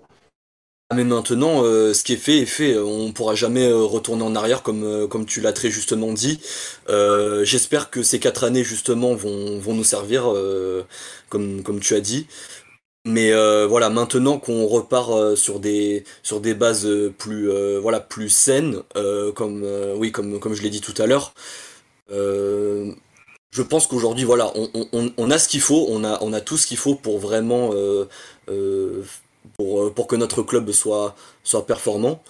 Mais voilà, maintenant c'est vraiment un, comment dire un, retour euh, à, la, case départ quoi euh, et j'espère que justement euh, la nouvelle direction aura les épaules assez larges pour pour voilà pour faire redécoller ce projet Merci Romain en tout cas d'être Merci à toi Romain. voilà, c'est toujours un toujours un plaisir d'échanger avec avec d'autres supporters et en plus voilà très très intéressant et puis voilà merci de ta patience ta fidélité et au plaisir d'une prochaine prochaine émission d'un prochain space d'un prochain live. Merci à vous. Salut on Romain. descendre de la scène pendant ce temps la Fiorentina a, égalisé du coup ah. la, folie, la folie cette cette finale, je crois qu'on est à peu près à l'heure de jeu, si je dis pas de bêtises. Ah, on est déjà à 69e minute même directement. Donc euh, le, la fin du match euh, approche, alors que euh, on devrait pas tarder à avoir à avoir Spooch qui devrait arriver d'ici 3-4 minutes. Alors Ok. on te, on te presse pas, Spooch, hein, tu, tu, viens quand tu, es, quand tu es là, ça nous laisse le temps de, de lancer notre prochain sujet. Euh, en tout cas, Pancho, ben, on est un peu plus de 1h10 de live, je crois, si on compte le, le retard euh, mhm. syndical qu'on a eu au début de, au, au début de l'émission. Euh, bon, toujours plus de 100 personnes qui nous, qui nous suivent encore. Vraiment, merci de votre fidélité. Vous soyez auditeur d'Avantinissa, du Club Pancho, des deux, de aucun des deux. C'est, euh, c'est un plaisir de vous avoir sur le chat. Hein. On essaie de dire quelques-unes de vos réactions. Je vous avoue que voilà, hein, multitâche, on, on, essaie de faire. J'ai une, une, réaction de, de Cédric euh, par rapport au, au, projet de l'OGC Nice. Le temps n'a pas le temps pour le temps. Voilà, je te, je te laisse plancher euh, 4 heures là-dessus. C'est notre philosophe de la, de la, de la communauté. Il y a Issa Nissa 84 000. Ah, 84 000, c'est ah toi ça. Hein. le Vaucluse, on est là. C'est la famille Pancho, euh, voilà, qui réclame Chouchou. Oui, Chouchou va venir en fin d'émission. Voilà, on attend tous que, que Romain nous, nous rejoigne. Il va falloir nous supporter encore un petit peu de, euh, un petit peu de temps, euh, malheureusement. On va peut-être passer aux deuxième partie de la saison, du coup, à, à l'arrivée de, de Didier Dillard à ce, à ce mercato, à ce mercato d'hiver. Euh, voilà, ben, le coup près tombe après ce match euh, contre, contre le Puy en, Coupe de France pour Lucien Favre. C'est euh, Didier Dillard qui est intronisé dans un, il me semble, jusqu'à nouvel ordre qui laissait encore penser à l'époque, notamment avec les rumeurs qu'un nouvel entraîneur confirmé pourrait arriver. Finalement, Didier Dillard, bien aidé par les résultats et par l'absence d'entraîneurs de, gros calibre voulant rejoindre l'OGC Nice, est resté jusqu'à la fin de la saison. Avant de revenir sur, le, sur la suite de la saison et sur les résultats obtenus par, par, par Capi, euh, est-ce que c'était le moment pour toi? Est-ce que c'était trop tard, trop tôt, euh, pas la bonne décision d'introniser Didier Digard en remplacement de, Lucien Favre? Et on va faire le parallèle avec ce mercato d'hiver. Je vais poser une question volontairement un peu provoque, mais si Lucien Favre avait eu Youssouf et, et Terem Mofi, est-ce que la suite de la saison aurait été aussi pourrie que la phase allée?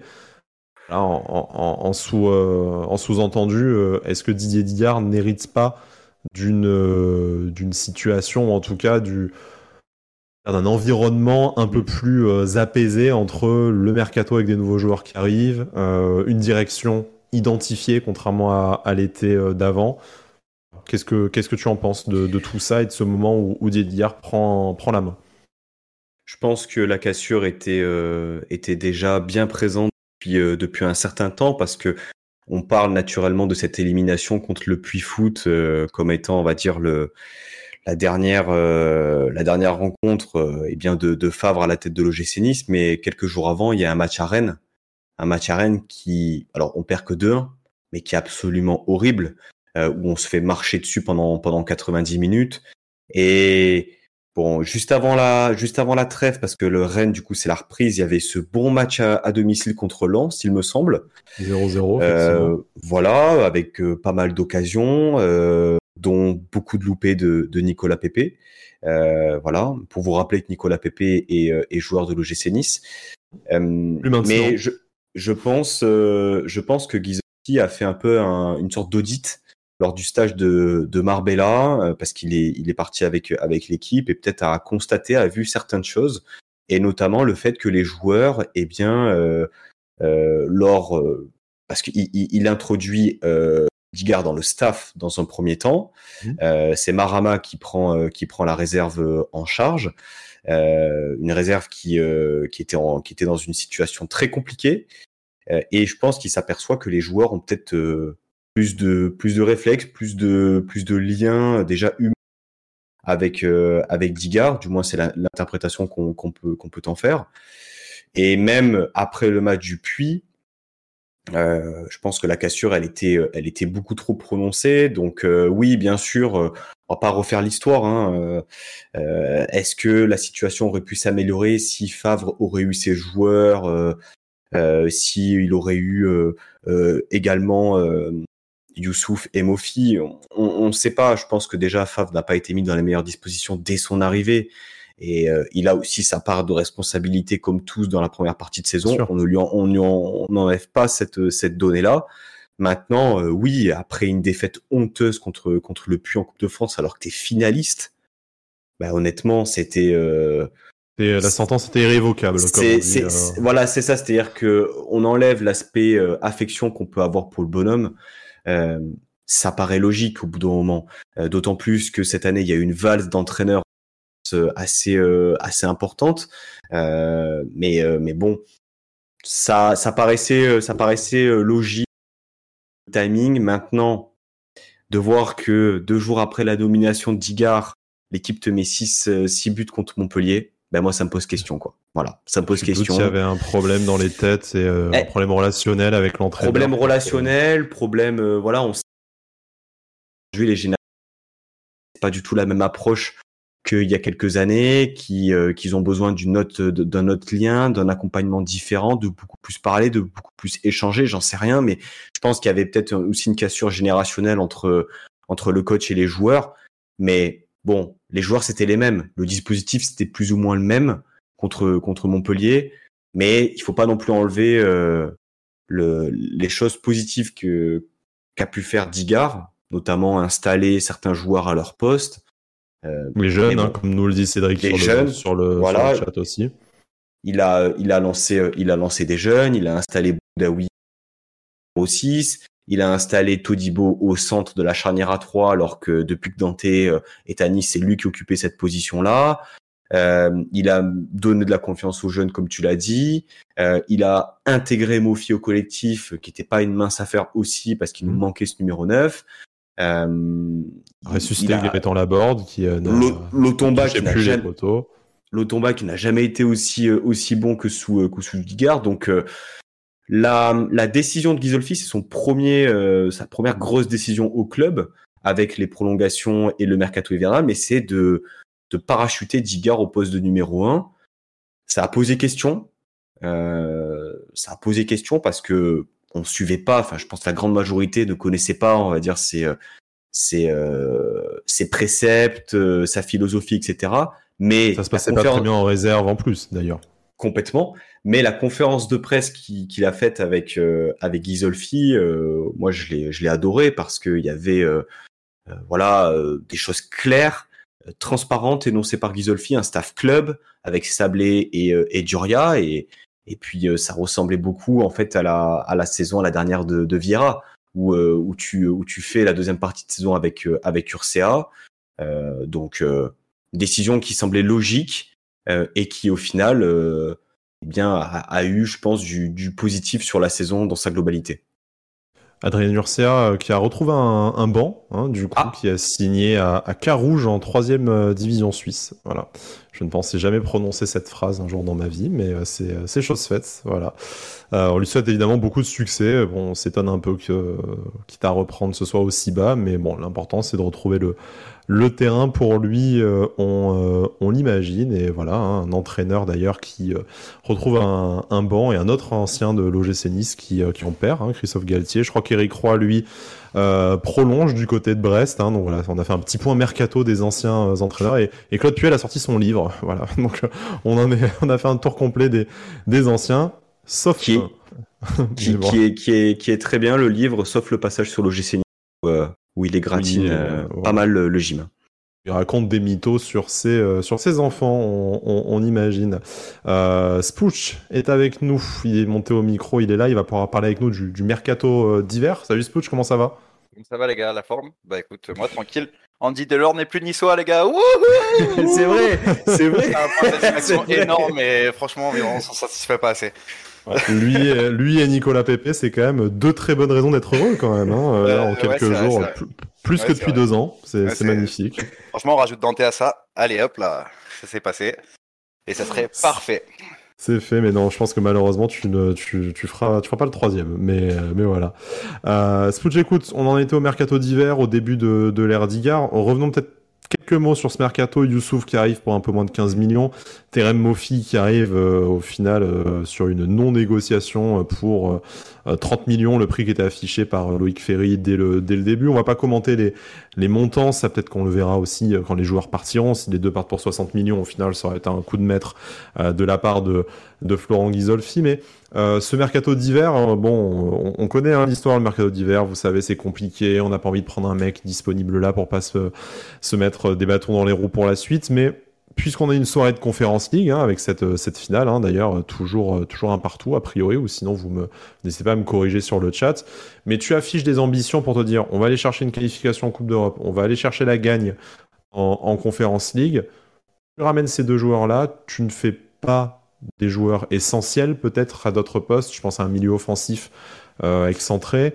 Euh, je pense à un latéral gauche naturellement, mais euh, ça fait déjà plusieurs, plusieurs années. comment est-ce qu'on peut juger ce mercato d'hiver? Est-ce qu'on peut dire bah, ils ont lâché 45 millions sur deux joueurs au final sont des satisfactions, donc c'est un bon mercato d'hiver? Ou est-ce que, comme le mercato d'été et comme les mercatos précédents, c'est un truc qui a été fait à moitié et ça nous a pénalisé aussi pour la suite de la saison?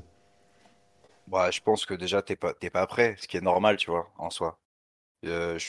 Déjà, moi, je suis pas d'accord avec beaucoup d'entre vous où ça évoque le fait qu'on a un effectif qui était pas bon avec Lucien Favre. Et moi, je suis pas d'accord. Je pense que notre effectif, il a sous-performé énormément. Est-ce qu'il était déséquilibré, au moins Oui, certainement, mais il manque des choses, ça on est d'accord. On est tous d'accord là-dessus. Mais en fait, de te dire qu'avec cet effectif-là, tu n'es pas européen à la fin de la saison, c'est une honte. Pour moi. Voilà, ça c'est mon avis. Je pense pas qu'on a un effectif beaucoup plus faible que celui de Rennes, que celui de Lille, tu vois, qui est aussi déséquilibré malgré tout, sauf que ça, ça fonctionne mieux parce que, parce que ça tourne mieux en haut, tu vois, dans le staff, etc.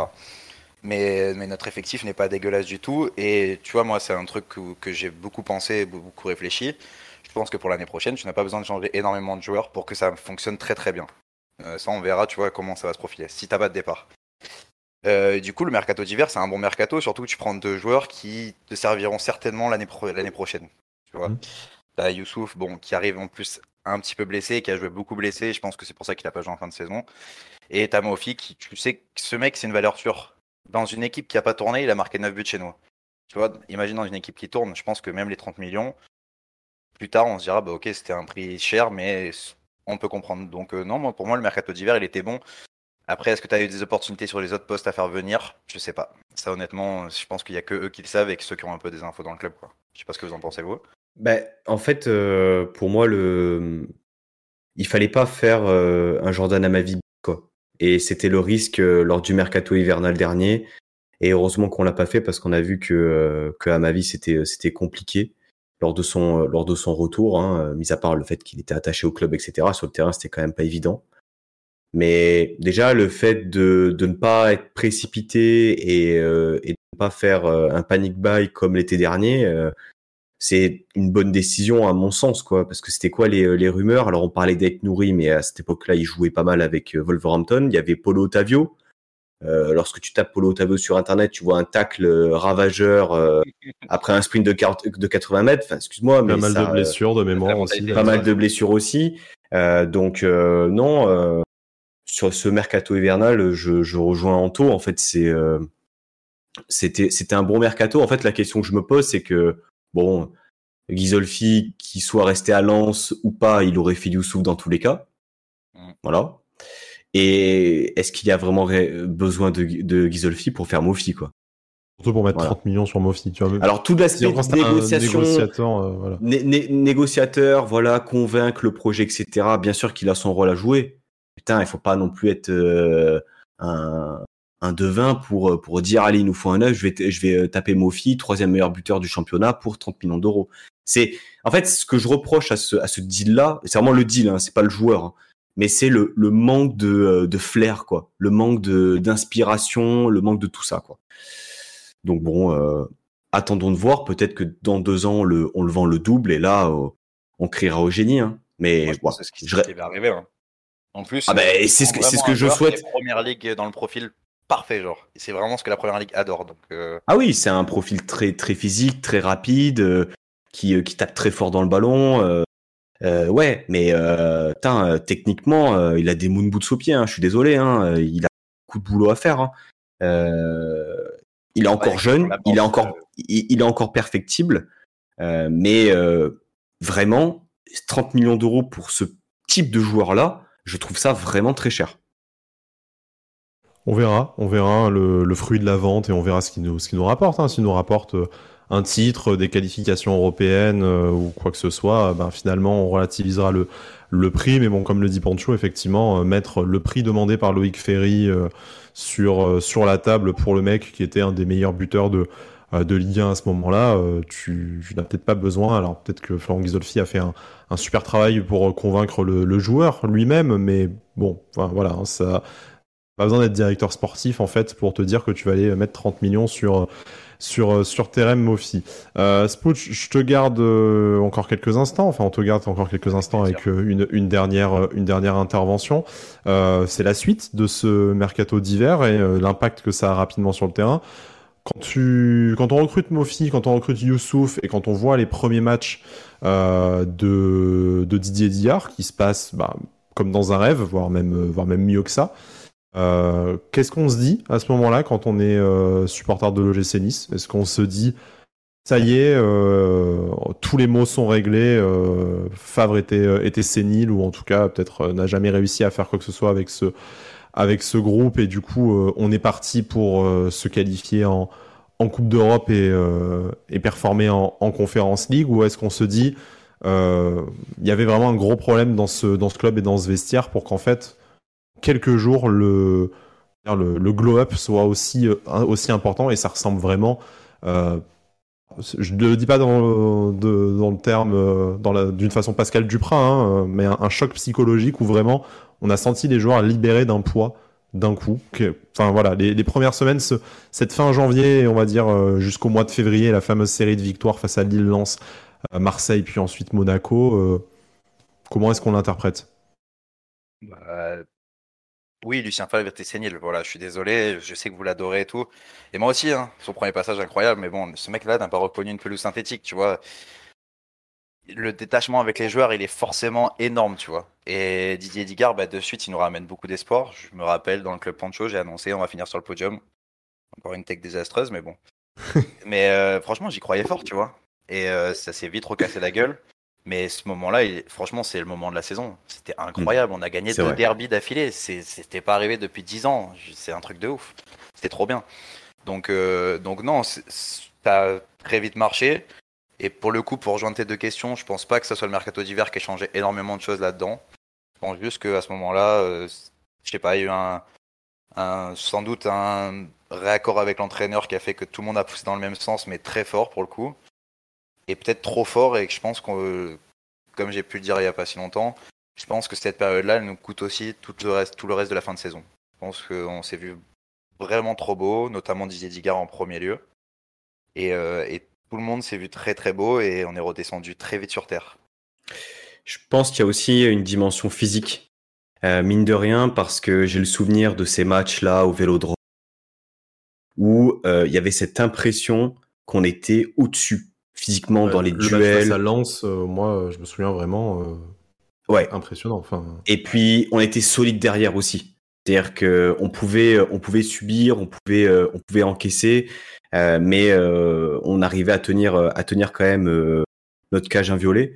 Il y a eu aussi dans les semaines qui ont suivi effectivement des résultats qui ont été moins bons, mais déjà physiquement, je trouvais vraiment que cette période-là, l'apport de Youssouf au milieu de terrain, euh, le fait que ça pouvait faire souffler un peu, un peu, un, peu Boudaoui. Franchement, avec les six mois qu'on venait de se taper, euh, c'était, c'était trop bon, quoi. C'est trop bon. Alors oui, par moment, je pense que on a été un peu, euh, on a été gourmand. On a été gourmand nous supporters, mais c'est le lot aussi de, de tout supporter, hein, de vivre, euh, eh bien, au rythme de notre équipe. On s'est vu en Coupe d'Europe, euh, on s'est vu euh, à Prague euh, ben, ce soir d'ailleurs. mais mais je, pense que c'est allé très vite, très rapidement. Et la chute a été, a été très dure et, et même les, les petits matchs à domicile là qu'on n'a pas su gagner à Nantes, à Auxerre à domicile, Lorient aussi, ces petits matchs comme ça où on n'est pas mauvais, euh, où on se dit qu'on mérite, euh, notamment le match contre Lorient après la deuxième mi-temps, mais ça annonçait quand même que, eh bien, l'équipe, elle était peut-être arrivée à son à son max sur sur ces mois de janvier-février. Et, finalement, c'est ce qui nous permet aussi de, de, ne pas nous battre pour le maintien. Hein. Enfin, disons-le, hein, on était on était mal embarqué quand même fin 2022. Coach, merci beaucoup d'être d'être passé. On J'espère de, de, meilleures prédictions de, de, ta part dans les prochaines non, semaines. pour le... qu'on avait vu une saison de foot, t'inquiète. Là, je suis sûr de moi. Là. Bon, j'ai vu. Mais pas sûr qu'on doit, le, qu doit le, prendre. on a très peur, Anto, on a très peur. Non, on a très peur. Juste une chose. tremble. Si vous pouviez juste lancer le débat, parce que je sais, je m'acharne un peu dessus et tout des fois, mais franchement, le capitana de Dante, c'est une catastrophe. Et franchement, est-ce que si on repart pas sur une feuille blanche avec notre nouveau board, est-ce que ce serait pas bien aussi que lui tège? Peut-être dans le staff, mais au moins qu'il ne soit plus, fasse plus partie du groupe. Voilà, je veux juste balancer ça là comme un, ça. un, populaire, un populaire opinion là. Ouais, un populaire, je pense qu'il y a, il y a deux trois partisans sur le sur le chat hein, pour pas les pour pas les nommer. Hein, mais ah ben euh, Cédric, passer, euh, Cédric en est, en premier lieu, euh, effectivement. Mais, euh, mais bon, voilà, d'avoir un euh. capitaine qui ne défend jamais son club, ses supporters, ses couleurs et qui n'arrange pas forcément trop les foules, je trouve. En tout cas, moi, personnellement, il me donne pas, fait pas bander comme euh, nos capitaines précédents. Ouais, c'est pas Renato. Hein. On en fait beaucoup pour lui, mais lui n'en fait pas beaucoup pour nous. Voilà. Je suis désolé. Un peu plus merci Spooch. Non, mais merci Passez une bonne soirée. Merci pour vos, pour vos podcasts. Vous êtes les boss et merci de nous faire vivre la communauté parce que le club ne nous fait pas vivre autant d'émotions que vous. Merci, c'est très gentil. Après, euh, libre antenne, hein, une populaire opinion, on les, on les, on les prend et euh, on, va bientôt accueillir notre prochain euh, invité. Hein. Il y, a, y, a, Florian qui va passer et je, on le connaît bien. on se doute que ça, ça va pas être trop dans la diplomatie, vraisemblablement. Déjà, Sky, Sky, est-ce que, est-ce qu'on peut, est-ce que tu pourrais toi donner ton avis sur le capitana rapidement de, de Dante avant de, avant d'accueillir Flo? Je trouve que c'est une question qui est extrêmement compliquée. Moi, je pense que ça aurait dû se faire cette année, en fait. Maintenant, euh, c'est quand même compliqué d'enlever le brassard, bah, déjà d'enlever le brassard à un joueur globalement qui euh, sportivement euh, n'a pas de raison d'être remis en d'être en cause. Tu vois, à la limite, Dante passerait dans une nouvelle dimension, on va dire, dans l'effectif. Il deviendrait plutôt un genre de rotation qu'un titulaire indiscutable. Ben, ça serait facile d'amener la question de dire Écoute, Dante, voilà, là maintenant, euh, tu vas au lieu de jouer 38 matchs par saison, tu vas en jouer 15. Euh, du coup, euh, c'est, ça serait où? Et West Ham qui va arracher la coupe à la dernière minute? Là, c'est la 90e, deuxième but de West Ham. Peut-être Saïd sur le toit de l'Europe. On va, on va, on va suivre ça. Mais voilà, pour finir sur, sur Dante, tant qu'il est titulaire et qu'en plus ses performances, je trouve, c'est mon avis encore une fois, ne, ne souffrent pas vraiment d'une certaine baisse on va pas parler en plus de son statut, euh, qui est quand même supérieur à celui du club. Euh, c'est un excellent communicant. On n'a pas tant que ça dans le, dans, euh, dans le club. Il a voilà, une, très bonne image. Enfin, excellent communicant, vraiment? Ah, Moi, tu vois, après, je je, je, vais, je, vais, pas te dire, je vais pas te dire qu'il est parfait, mais trop lisse. Souviens, ouais, mais souviens-toi des autres joueurs qu'on a qu'on a eu, des autres joueurs qu'on a pu avoir dans l'effectif ces dernières, euh, ces dernières années qui étaient titulaires indiscutables. Moi, je les enverrais pas tous au micro et euh, devant des enfants, tu vois. Enfin, très, très honnêtement, te faut quand même un mec qui sait parler, un mec qui a une légitimité, qui apporte quand même aussi une certaine image, une certaine aura à l'OGC Nice. En fait, je pense que si la question d'enlever le brassard à Dante ne s'est pas encore posée jusque-là, c'est que t'as pas forcément eu un joueur pour l'instant qui faisait l'unanimité pour prendre la, la succession moi j'ai des euh, j'ai bien des chouchous et comme euh, comme tout le monde hein, on pourrait penser à un Gaëtan Laborde tu pourrais penser à un, Jean-Claire Todibo euh, éventuellement également mais Jean-Claire Todibo qui a pris un nouveau statut que cette année et on ne sait pas s'il va rester l'année prochaine. Gaëtan Laborde qui vient d'arriver enfin même si on revient dans les années précédentes moi j'ai pas trop en tête un joueur où je me suis dit lui, ça ferait un meilleur capitaine que Dante. Alors, Dante est un capitaine imparfait. Euh, je veux bien entendre certaines critiques qui, euh, qui sont sur le, sur, sur le chat, mais qui est-ce que tu, qui est-ce que tu aujourd'hui tu es capable d'installer comme capitaine de Justice pour les 2-3 prochaines saisons?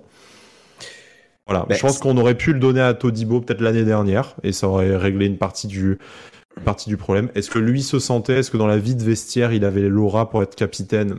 Ça, j'y suis pas, je peux pas le dire. Mais, euh, mais voilà, là, pour moi, c'était un peu casse-gueule de Lonato Dibo euh, mercato d'hiver, alors qu'en fait, tu sais pas si dans, si, dans trois semaines, il va pas se barrer. Tu vois, c'est pour, pour, essayer d'éviter cette période où tout le monde s'est échangé de brassard. On a quand même eu Jeffrey Adelaide avec le brassard hein, à un moment donné, tu vois, en l'absence de Dante, tellement en fait, dans cet effectif, personne n'était capable de prendre le relais. Alors, je, te rejoins sur le fait que c'est très compliqué de retirer le capitaine à quelqu'un qui déjà performe sur le terrain. Euh, c'est évident, il a fait, euh, il a fait encore une, grande saison, mais euh, il y a eu quand même un recrutement l'été dernier. Alors on, l'a presque oublié, mais c'est celui quand même de Machavici, défenseur central gaucher. A priori, c'était déjà pour assurer une forme de transition avec avec Dante. Cette transition n'a pas eu lieu parce que les seuls matchs auxquels Dante n'a pas participé, il était suspendu. Donc euh, bon, ça montre que déjà physiquement, il était, euh, il était au top, donc tant mieux pour lui. Maintenant, qu'est-ce qu'on attend d'un capitaine, en fait? Qu'est-ce qu'on attend d'un capitaine? On attend d'un capitaine bah, qui soit bon sur le terrain, mais on attend aussi d'un capitaine qui soit, euh, dire qu'il soit hargneux, qu'il ait une sorte de d'aura, mais mais je pense, je pense que aussi les supporters ont besoin de s'identifier à un capitaine au GC Nice qui soit, va dire, un, peut-être un besogneux moins, moins lisse, moins, entre guillemets, professionnel, parce que je pense que Dante, on peut pas dire qu'il n'est pas, qu'il n'est pas un professionnel dans son, dans son hygiène de vie, dans tout, mais euh, on a besoin d'avoir un chien, quoi. Un mec qui, euh, bah, écoute, euh, moi ça me choquerait pas d'avoir un capitaine demain qui arrive en conférence de presse et qui déglingue ses coéquipiers ou qui déglingue l'arbitre. Seulement aujourd'hui, il y a personne, il y a personne qui le fait. Je suis d'accord avec toi et on va accueillir Flo et on va lui demander son, son avis sur le, sur le sujet. Hein. Je doute pas qu'il sera euh, salé en plus le connaissant. Mais, euh, mais voilà, en fait, moi, si tu, me, si tu me poses la question différemment et qu'aujourd'hui tu me dis, est-ce que Dante pour toi il incarne euh, le, le capitaine que tu aimerais euh, avoir dans ton club? Je te dirais non. Et je pense que là-dessus, on serait peut-être beaucoup à se, à se rejoindre. On l'aime beaucoup, mais c'est peut-être un peu trop lisse le côté. Ah, il, ouais, il, a, il est un peu propre, quoi. Moi, j'ai envie d'avoir un mec un peu plus sale et qui a un parcours un peu moins prestigieux pour représenter mon club qui est sale et sans prestige. Tu vois, justement. Mais le problème, c'est qu'aujourd'hui, moi, je, je, ne vois pas de joueur qui, qui pourrait incarner ce, ce, type de, ce type de capitana. J'entends les arguments sur Jean-Claire Todibo et je, je suis pas loin de les rejoindre, mais pour moi, euh, son incertitude quant à son avenir à l'OGC Nice, hmm pose un petit problème euh, là-dessus. Son jeune âge aussi peut-être, et je, je, connais pas son rôle dans le euh, dans le vestiaire. Voilà, hein, sur le sur le chat, on dit oui, on adorait avoir un Roy Kent euh, pour ceux qui ont regardé Ted Lasso vraiment comme comme capitaine. C'est exactement le profil qu'on aimerait. C'est un peu ce qui était Julien Sablé aussi et Didier Diard à, l'époque quand ils se partageaient le, le brassard. Mais aujourd'hui à l'OGC tu veux un mec combatif, un peu un peu sale et qui incarne davantage nos valeurs qui dans l'effectif? Il y a peut-être Gaëtan Laborde, mais enfin, il vient d'arriver. Est-ce que c'est vraiment son, son caractère d'être capitaine euh... Voilà, je suis, je, suis partagé. Ouais, effectivement, je pense que la question de passer la, la suite pour Dante, bah, de façon, d'année en année, euh, la fin est de plus en plus proche, donc elle se pose. Et aujourd'hui, par contre, dans le club, je suis pas sûr que tu es cette, euh, je suis pas sûr que cette personne-là prête à prendre le. Ouais, peut-être que Dante est un capitaine juste par, euh, par défaut. C'est horrible de le dire comme ça. Mais voilà, hein, bah, Spooch euh, a, a, raison. Si Mario Lemina était, euh, était resté, euh, si on avait bien voulu mhm. l'inscrire dans la, dans la durée, euh, bah ouais, ça aurait été Mario Lemina. Je pense que le, je trouve, je trouve que c'est une excellente synthèse de ce que j'attends chez un capitaine de l'OGC Nice. Ouais, et puis le dernier, le dernier, moi, qui me revient un peu en tête, c'est Paul Base. Ouais, voilà. Tu vois? Pas si, c'est pas si, ça fait pas si longtemps que ça. C'est un mec qu'on n'attendait pas forcément à ce niveau-là. Il a su se mettre au diapason de l'équipe qu'il avait autour de lui parce que des monstres.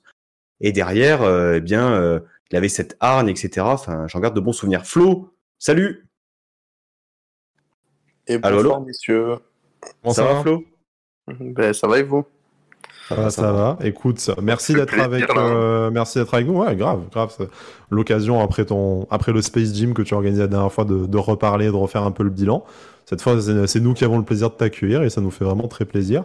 Je, euh, je, je sais pas par quoi tu veux, tu veux commencer. Est-ce que tu veux parler euh, de la métamorphose du gym euh, après cette fameuse semaine de, de février, comme on a commencé à en parler, et puis la, la suite et la fin de la saison, en tout cas on va dire jusqu'à jusqu'à Tiraspol et euh, les, euh, le cercle vertueux de l'OGC Nice euh, encore candidat à l'Europe ou est-ce que tu as envie de dire deux mots peut-être sur le Capitana aussi tant que ouais, ce débat parallèle a été lancé?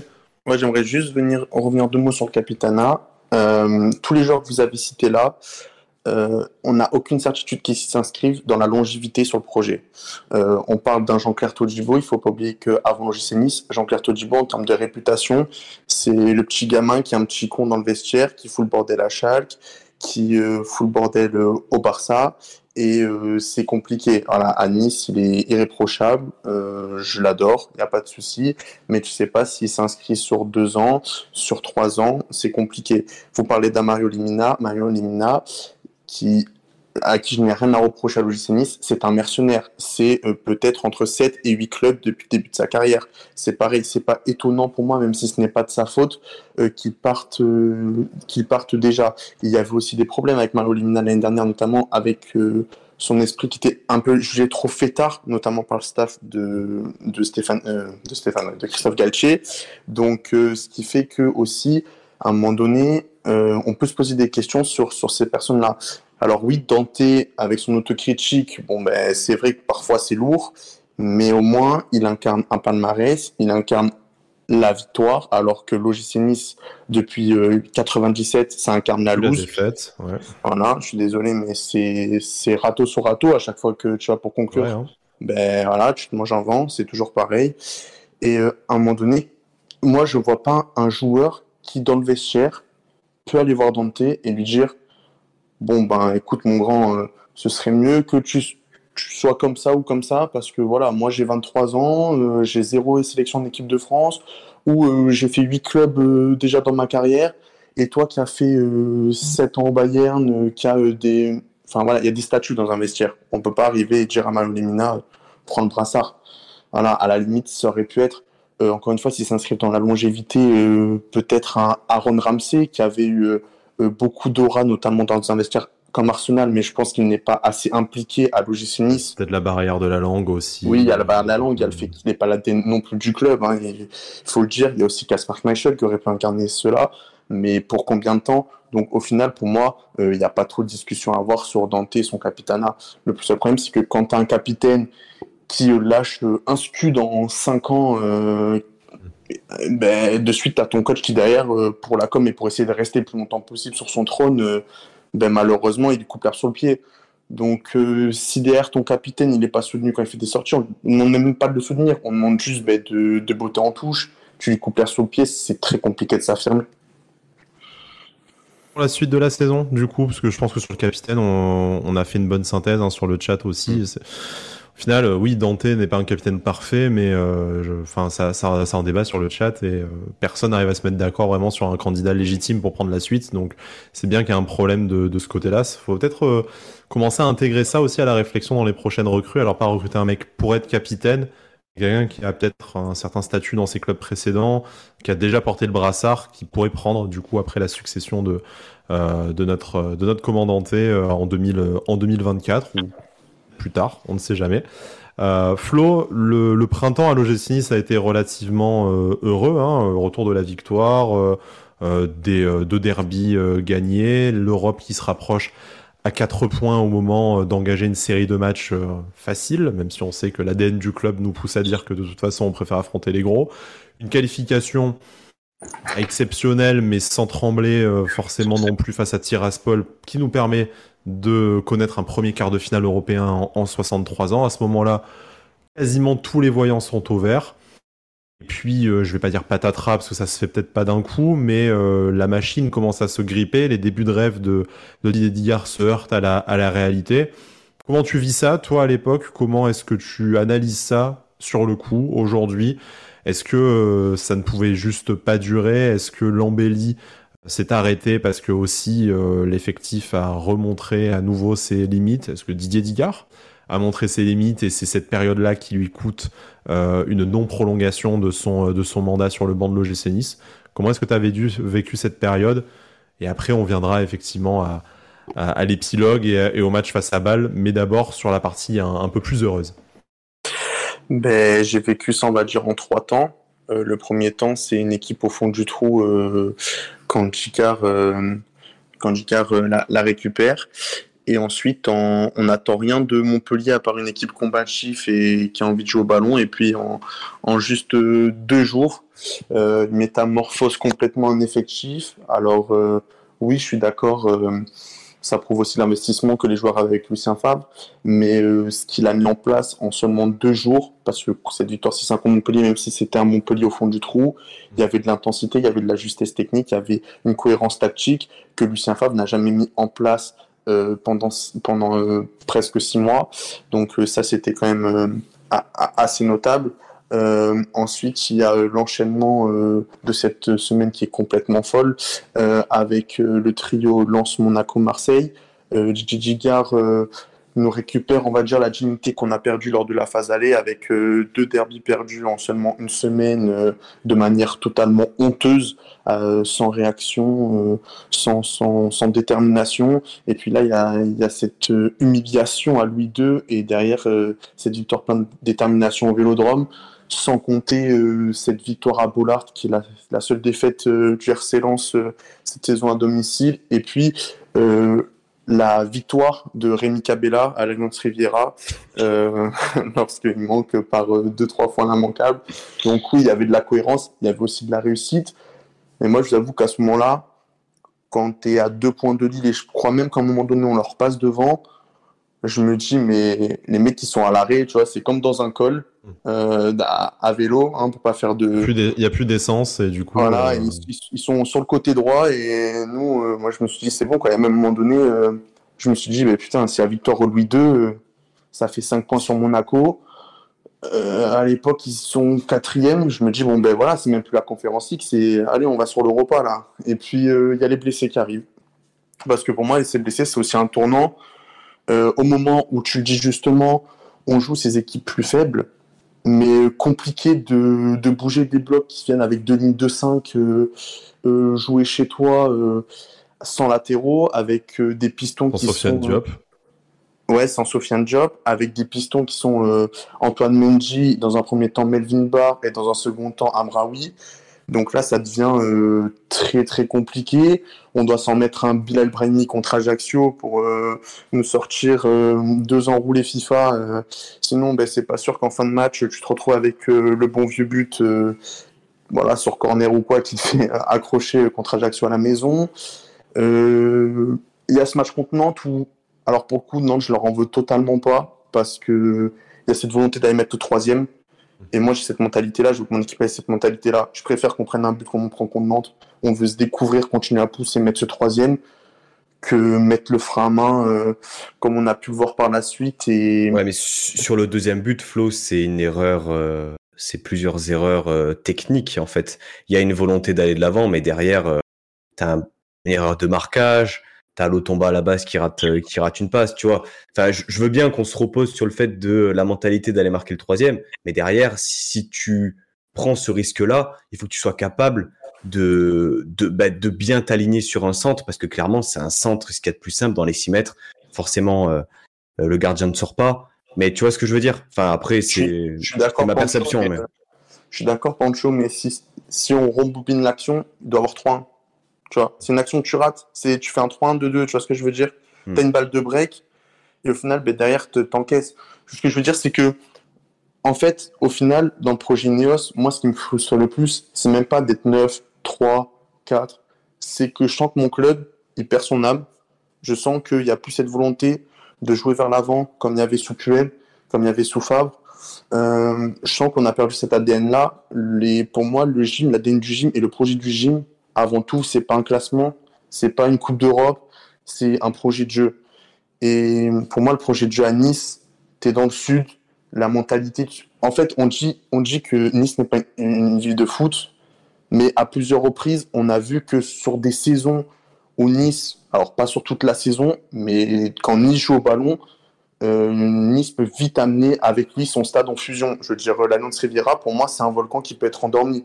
Je l'ai vu, par exemple, moi qui suis abonné, la deuxième mi-temps contre Lorient où Rudy Buquet, excusez-moi du terme, mais oui, nous je vais pas dire le terme parce que je suis pas dans mon émission, mais voilà, je prends sur moi. Il, nous tue le match. Je veux dire, c'est la plus belle ambiance de l'Alliance sur la saison, la deuxième mi-temps contre Lorient. C'est un stade peut-être de 22 000 personnes. mais qui fait autant de bruit que 35 000, voire plus que les 35 000 qu'il y avait contre balle. Ce stade-là, c'est ok, il n'a pas l'âme jurée, je suis d'accord, mais euh, c'est la mentalité niçoise, c'est, on n'aime pas l'injustice et on aime aller vers l'avant, on aime jouer. En fait, Nice, c'est un club qui appartient au peuple. C'est pas un club de paillettes, c'est pas un club. Et ça, il faudra se le mettre en tête. Et pour moi, ça résume parfaitement ça. Et c'est pour ça que moi, je te dis contre Nantes, je préfère prendre un but comme ça, mais je suis d'accord avec toi. Hein. C'est une erreur professionnelle, c'est rageux. Et je pense même qu'un. Ah, je vais même aller plus loin. Pour moi, c'est le tournant de cette dynamique avec Gigard. Parce que derrière, tu, tu, rentres dans cette dynamique de match nul. Tu perds de la. plus invincible euh, une fois que tu fais ça. Voilà. Et derrière, euh, il y a en plus cette double confrontation euh, avec Tiraspol qui, voilà, même, à même au retour à domicile, tu sens que pendant 10 minutes, tu as un moment de flottement à 2-1, tu plus trop souverain. Enfin voilà, pour moi, c'est le début des problèmes en fait. Mais à la base, c'est une volonté de mettre le troisième. Est-ce que pour toi, comme le dit euh, Cédric Ocancourt sur le chat, euh, en fait, on a juste une équipe qui est pas ouf niveau QI foot. Du coup, euh, bah, le public a du mal à s'enflammer pour celle-là. on a du mal à avoir un projet de jeu parce que de toute façon, tu empiles des, des mecs qui sont médiocres ou en tout cas incompatibles au niveau, au niveau football. Et je rajouterais peut-être, je rajouterais pour, pour compléter ta question, Sky, l'aspect mentalité.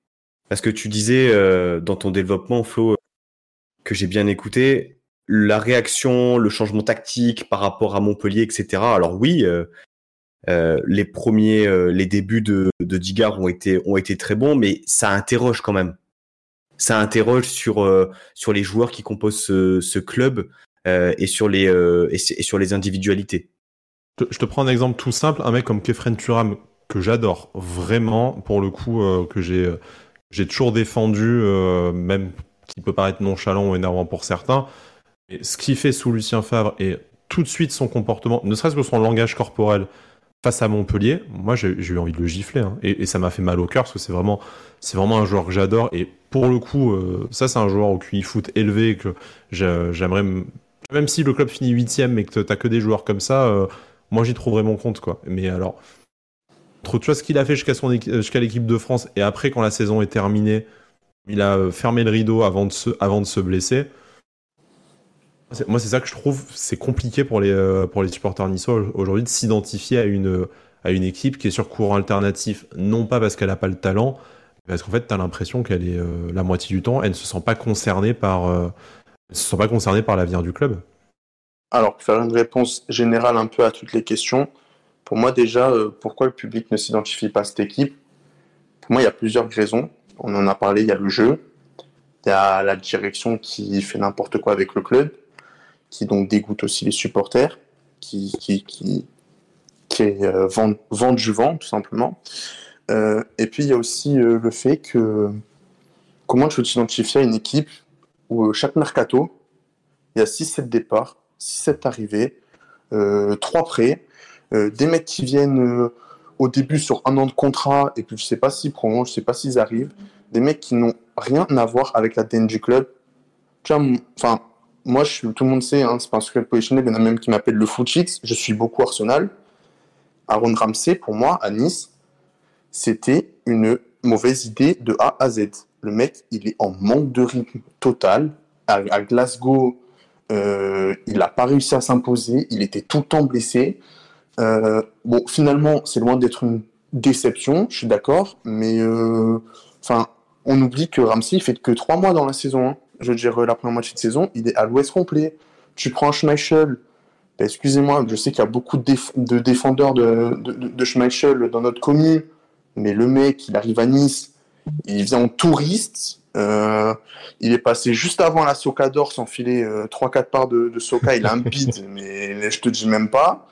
Euh, il pisse sur le club. Euh, la hiérarchie avec Boulka, c'est n'importe quoi. On a, un, gardien qui, est attaché au club, qui représente cette mentalité-là. Alors attention, je sais, c'est pas assurance touriste, mais je pense qu'il y avait moyen de le ramener à un numéro 2, un, bis du style un Benoît Costil ou un Tatarutsanu qui est libre, qui aurait pu lui permettre de s'installer. En plus, il avait une cote énorme après la finale de la Coupe de France.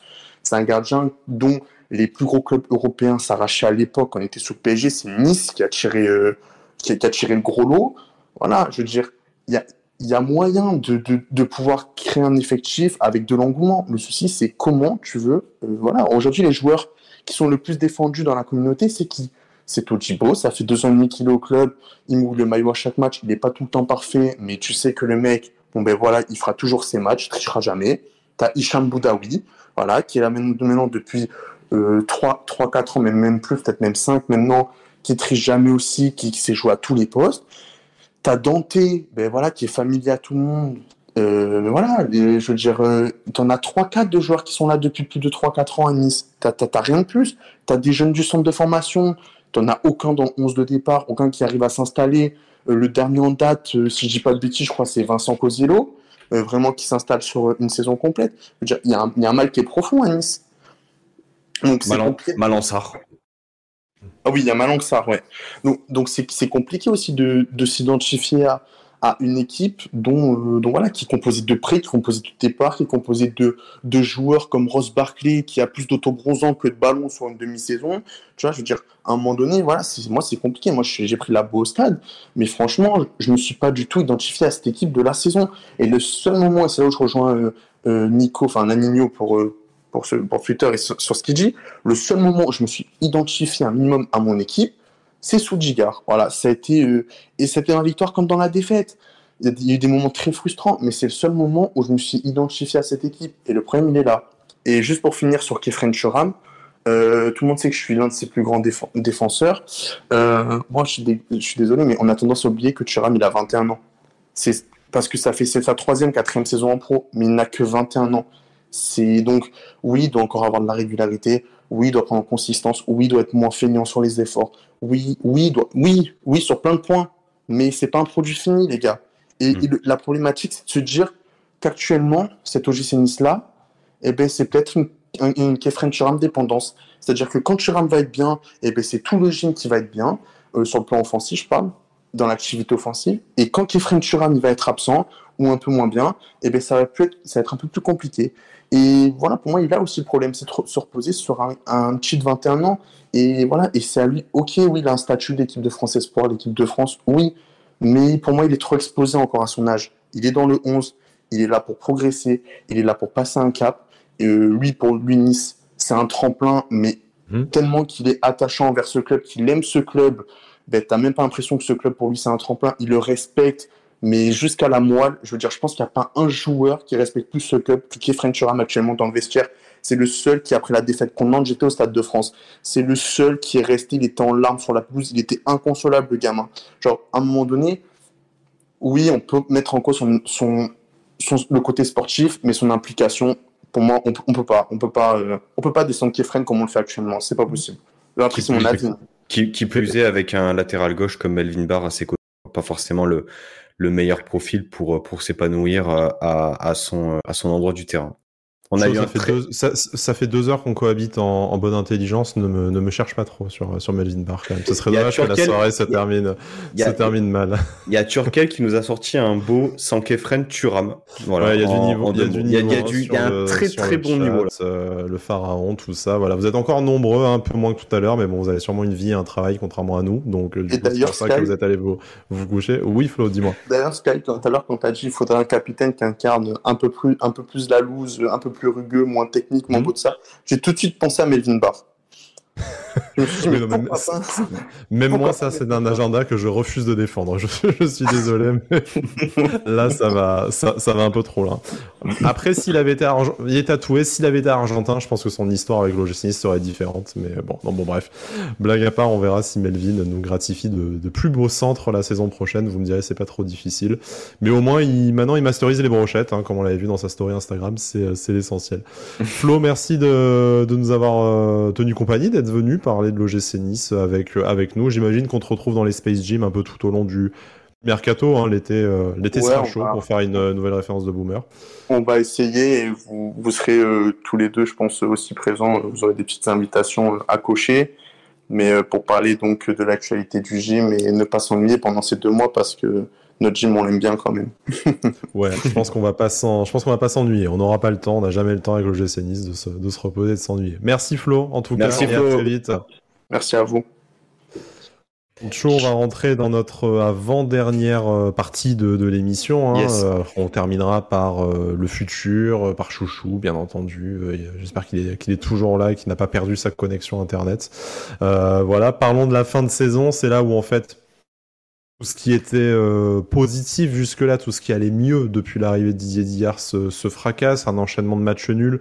Cette décision de balancer le championnat avec ce match à ce match à Brest euh, où on perd un, but à zéro avec une composition d'équipe euh, B au, mieux. Euh, tout ça pour miser sur cette double confrontation face à Bâle et notamment ce match retour que tu accueilles dans la peau de l'immense favori parce que même en jouant qu'une seule demi-heure, tu as réussi à accrocher un, match nul de but partout t'es pas passé loin même de la victoire au Parc Saint-Jacques. Mhm. Et euh, bon, on va pas refaire le film de ce, de ce match, on va pas refaire Nicolas Pépé enculé, pardon, excusez-moi. Oula. sorti tout seul. Euh, c'est autorisé, il est 23h30. Voilà, exactement, les enfants sont couchés. Mais voilà, tout, tout se casse la gueule là et on a aujourd'hui beaucoup de mal à. Et je pense que Didier Dillard paye aussi beaucoup ça dans sa non-prolongation. Tout ce, qui a, tout ce qui a été fait de bien, soit sportivement, en termes de communication, tout ce qui a été fait de bien est instantanément effacé par cette euh, mm. défaite à la maison face à Bâle parce que c'est à la fois l'échec de trop et ça Didier Dillard n'en est que partiellement responsable. Il n'est responsable que de l'échec face à Bâle, mais pas de tout ce qui s'est passé ces deux dernières années. Euh, mais c'est l'échec de trop, c'est l'échec trop énorme, euh, trop douloureux aussi. voilà, c'est juste. C'est la goutte de trop, en fait, Bâle, tout, tout simplement. C'est l'échec de trop et et euh, là, enfin, je veux dire, l'année dernière, c'était euh, Abricot sur euh, sur Twitter. Je sais plus ce qu'il avait tweeté comme formulation de de phrase, mais c'était l'année dernière, on était en colère. Là, on est là, on est triste. Enfin, on, passe par des par des sentiments qui sont malgré tout hyper négatifs. Et oui, on n'a pas su on n'a pas su franchir ce cap. Donc forcément, lorsqu'on est déçu, euh, dans ce type de rendez-vous euh, loupé, euh, eh bien tout part tout part en live. Néanmoins, le bilan de Digard, il est pas dégueulasse en fait. Il est il est clairement pas dégueulasse parce que on parle de de ses points récupérés en championnat. Il est quatrième sur son bilan, ce qui est très bon au vu de la première partie de saison. Mais voilà, il n'a pas, il s'est peut-être trompé aussi sur son coaching euh, lors du match retour. Alors apparemment, d'après Romain, tous les joueurs étaient euh, tous les joueurs étaient euh, étaient cramés. Là, c'est un autre problème parce que si tu fais tourner 80% de ton effectif trois jours avant et que tu arrives le jour J et que tous tes titulaires sont morts au bout de la 70e, c'est ce que je disais tout à l'heure, c'est la dimension physique. Je pense qu'à un moment donné, nous a nous a complètement complètement plombé hein, pour ne pas changer. Je ne pas croire que Buonani avait zéro minute dans les pattes. Enfin. Vraiment, je, ça ne passe pas. Tu vois, il y a des choses qui ne passent pas. Le 7 mai 2022, la prestation de Dolberg, elle ne passe pas. La prestation de Pépé contre Bâle au retour ne passera pas parce qu'il nous a, euh, il nous a tué quoi. Il nous a vraiment tué cet enfoiré.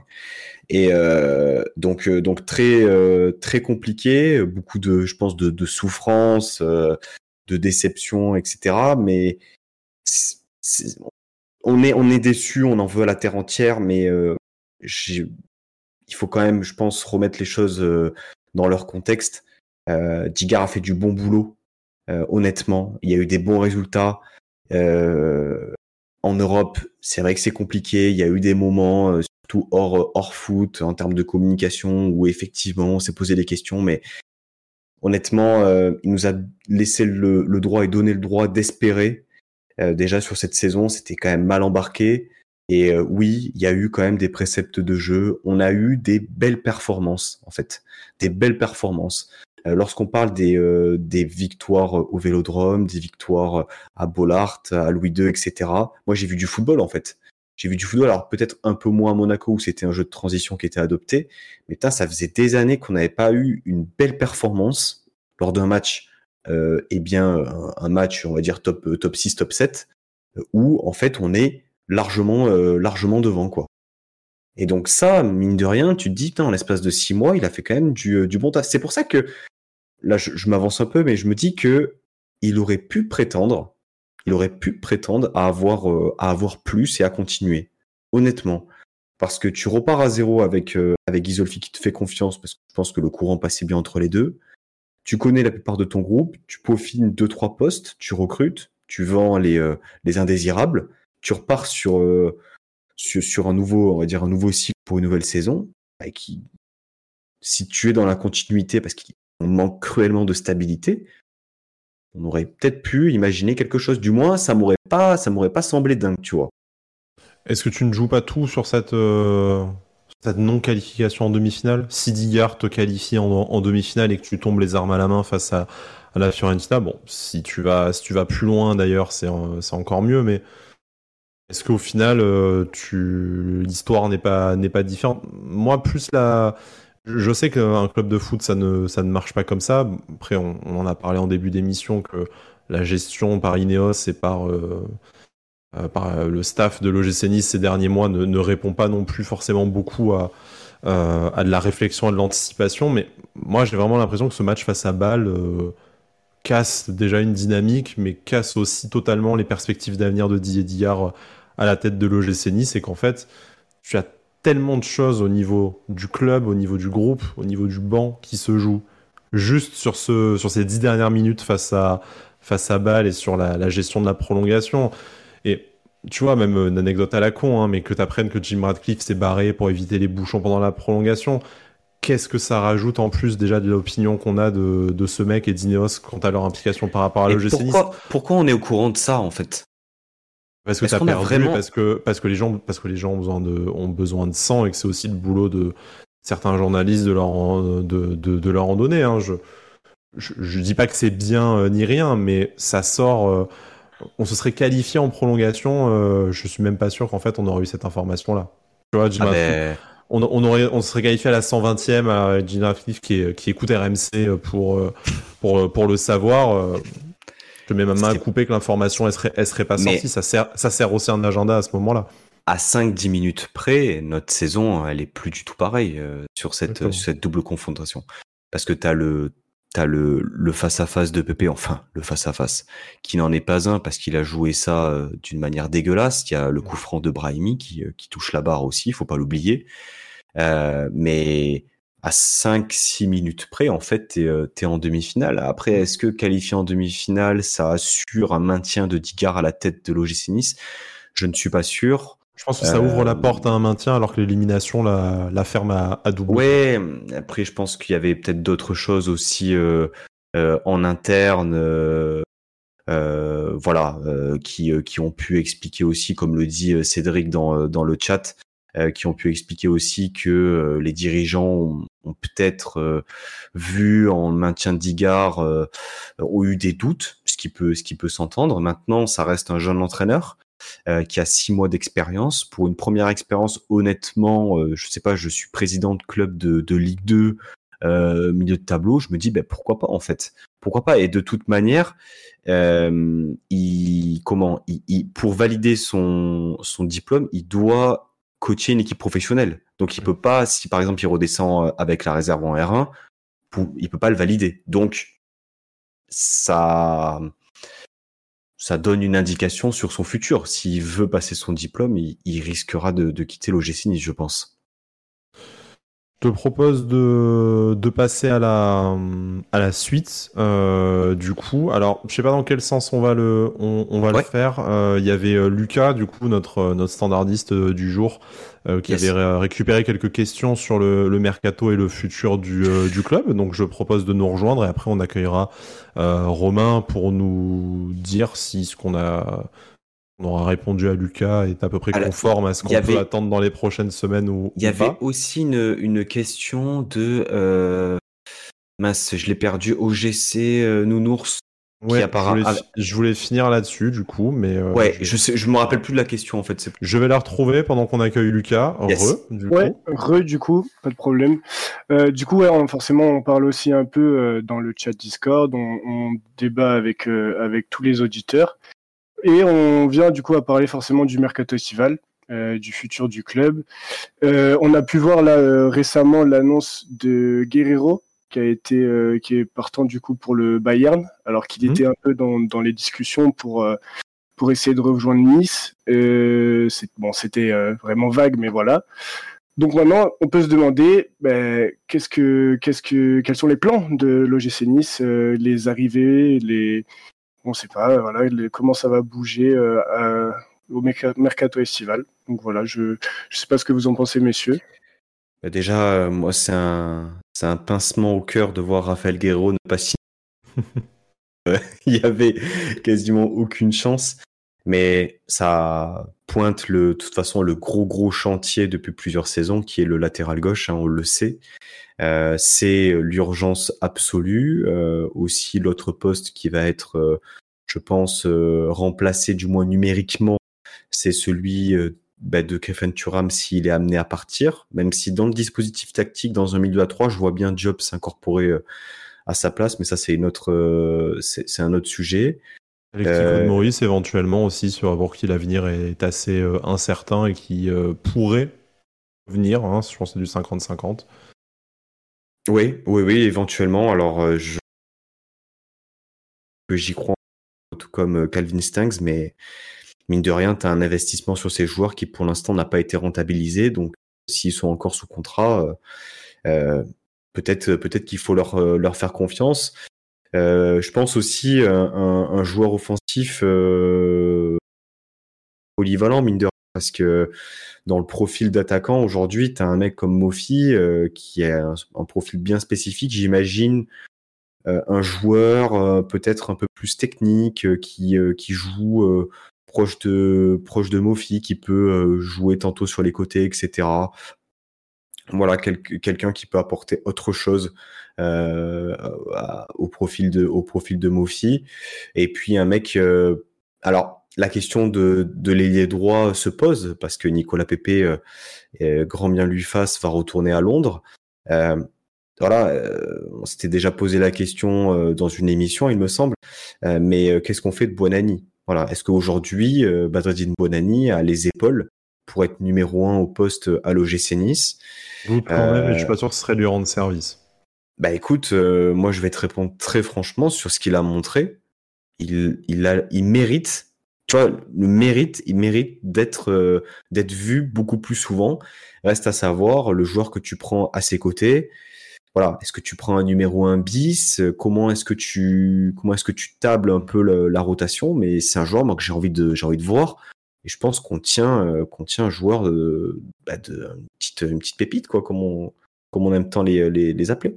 Qu'est-ce que t'en penses toi, Sky? euh, Bah déjà, je vais euh, je vais inviter euh, Romain Chouchou du coup s'il veut euh, yes. bien, comme il nous avait proposé intervenir sur le sujet euh, du mercato, ben trouver le chemin jusqu'au jusqu'au standard où il est attendu par Lucas et par et par et par Samy. Et pendant ce temps, moi du coup, je pense qu'il y, a deux possibilités pour ce pour ce mercato. Soit tu décides que tu réinstalles un nouveau projet et Bon, ça va dépendre de ce que va te dire ton, ton futur entraîneur aussi, naturellement. Mais tu te dis, pas de Coupe d'Europe, 4 matchs en moins aussi, avec la Ligue 1 qui repasse à, qui repasse à 18 clubs.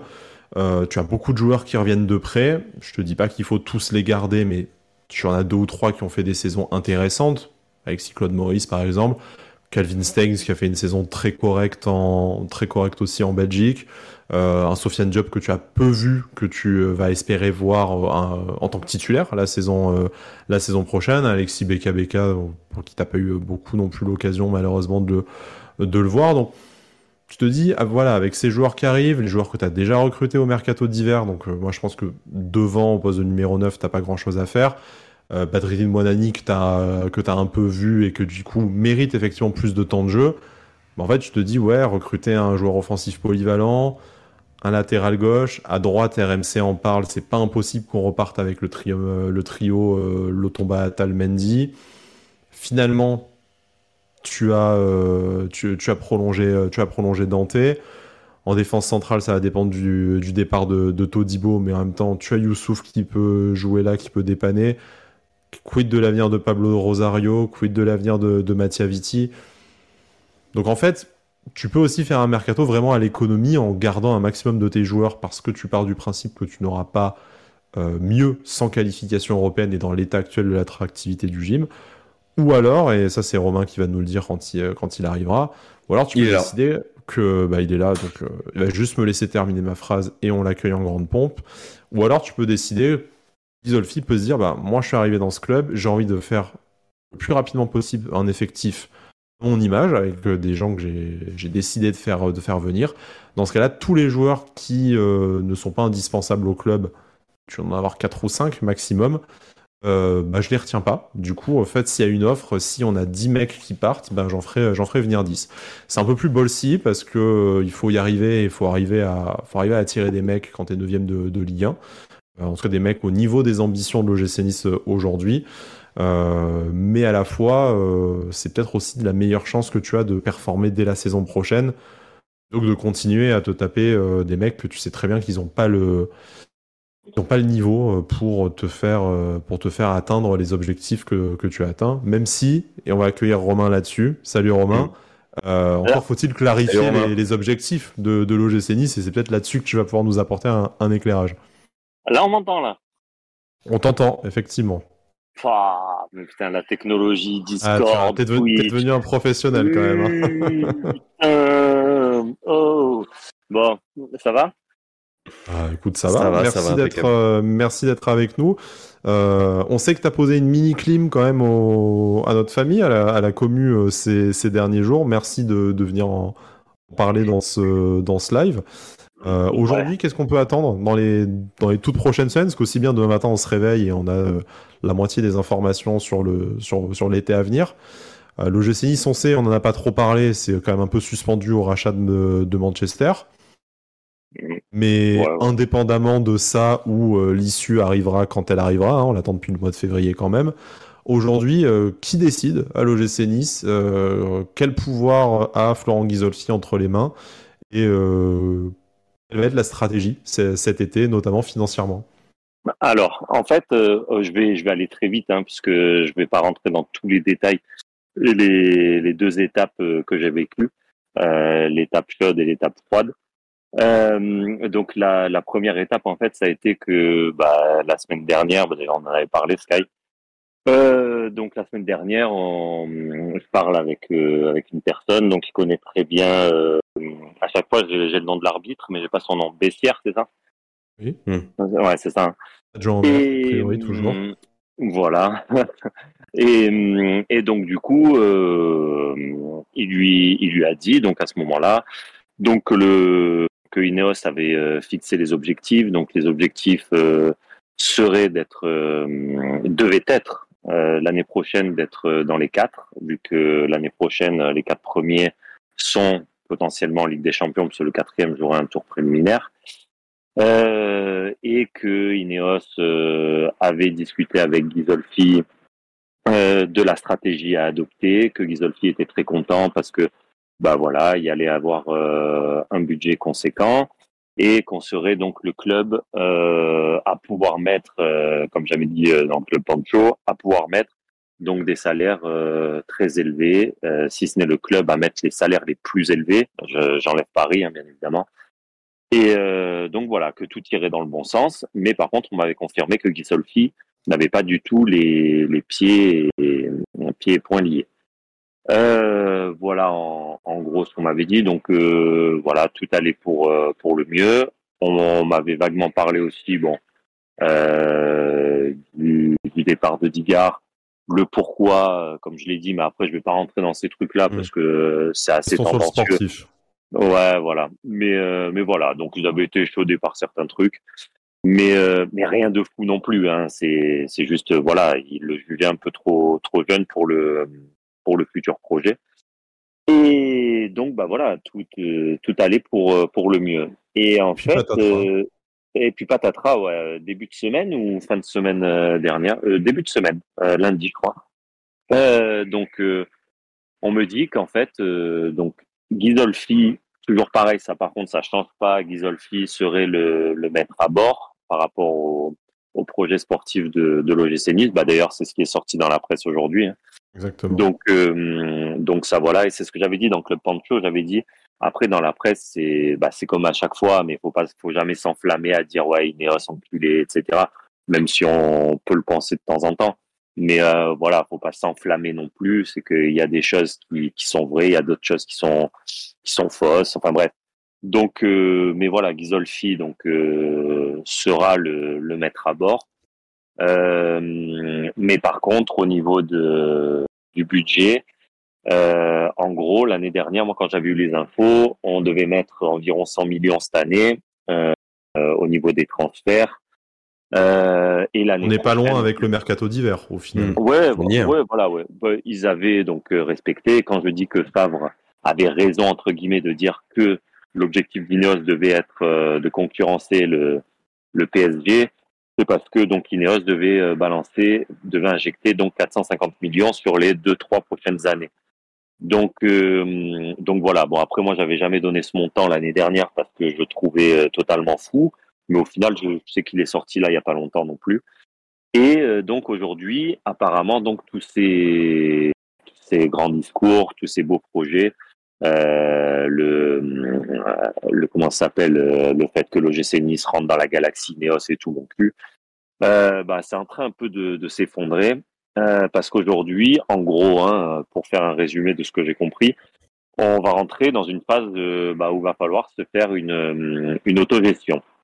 C'est-à-dire que euh, on a vu là par rapport au rapport financier du club que Ineos mine de rien a rajouté quand même pas mal de sous, euh, on va dire invisibles, parce que c'est le, la face cachée de l'iceberg, mais euh, tous les gros salaires, etc. À la fin de l'année, ça fait quand même euh, une grosse somme que Ineos éponge quand même tous les ans.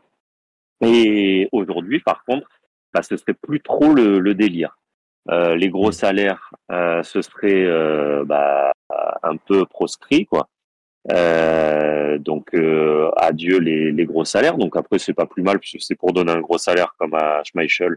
À la limite on peut. à PP, à Rose Barclay, voilà, le club et qui vont bien bien amincir la masse salariale. Mais Romain, hmm. Romain, on a dit quoi à Gisolfi quand il arrive au club? Alors, lui, le gros problème qu'il y a, en fait, c'est que Gisolfi, euh, bah on lui a on lui a vendu le projet qu'on vend à tout le monde quoi depuis le début qu'on a vendu à Galtier qu'on a vendu à Fab qu'on a vendu à River aussi puisque River c'est quand même lui qui a qui a réussi à, avoir une augmentation de budget potentielle vu que là on l'a plus.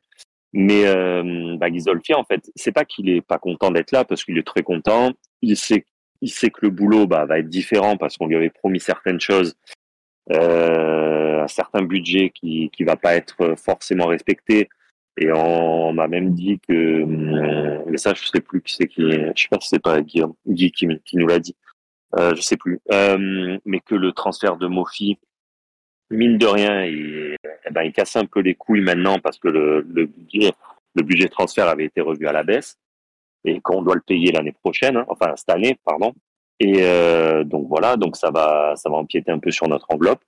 Donc euh, non, Ghisolfi, il est toujours euh, content d'être là, mais disons que c'est pas le même projet, quoi. Voilà, c'est euh, un projet différent. C'est-à-dire qu'il va falloir construire une équipe avec des moyens limités et de ce, même même de ce que j'ai compris. Et ça, voilà pourquoi c'est la douche froide, parce que il y a une semaine, on me dit Todibo et Turam vont ont de fortes chances de rester parce que le club va tout mettre en œuvre pour les faire pour les garder encore euh, une saison de plus.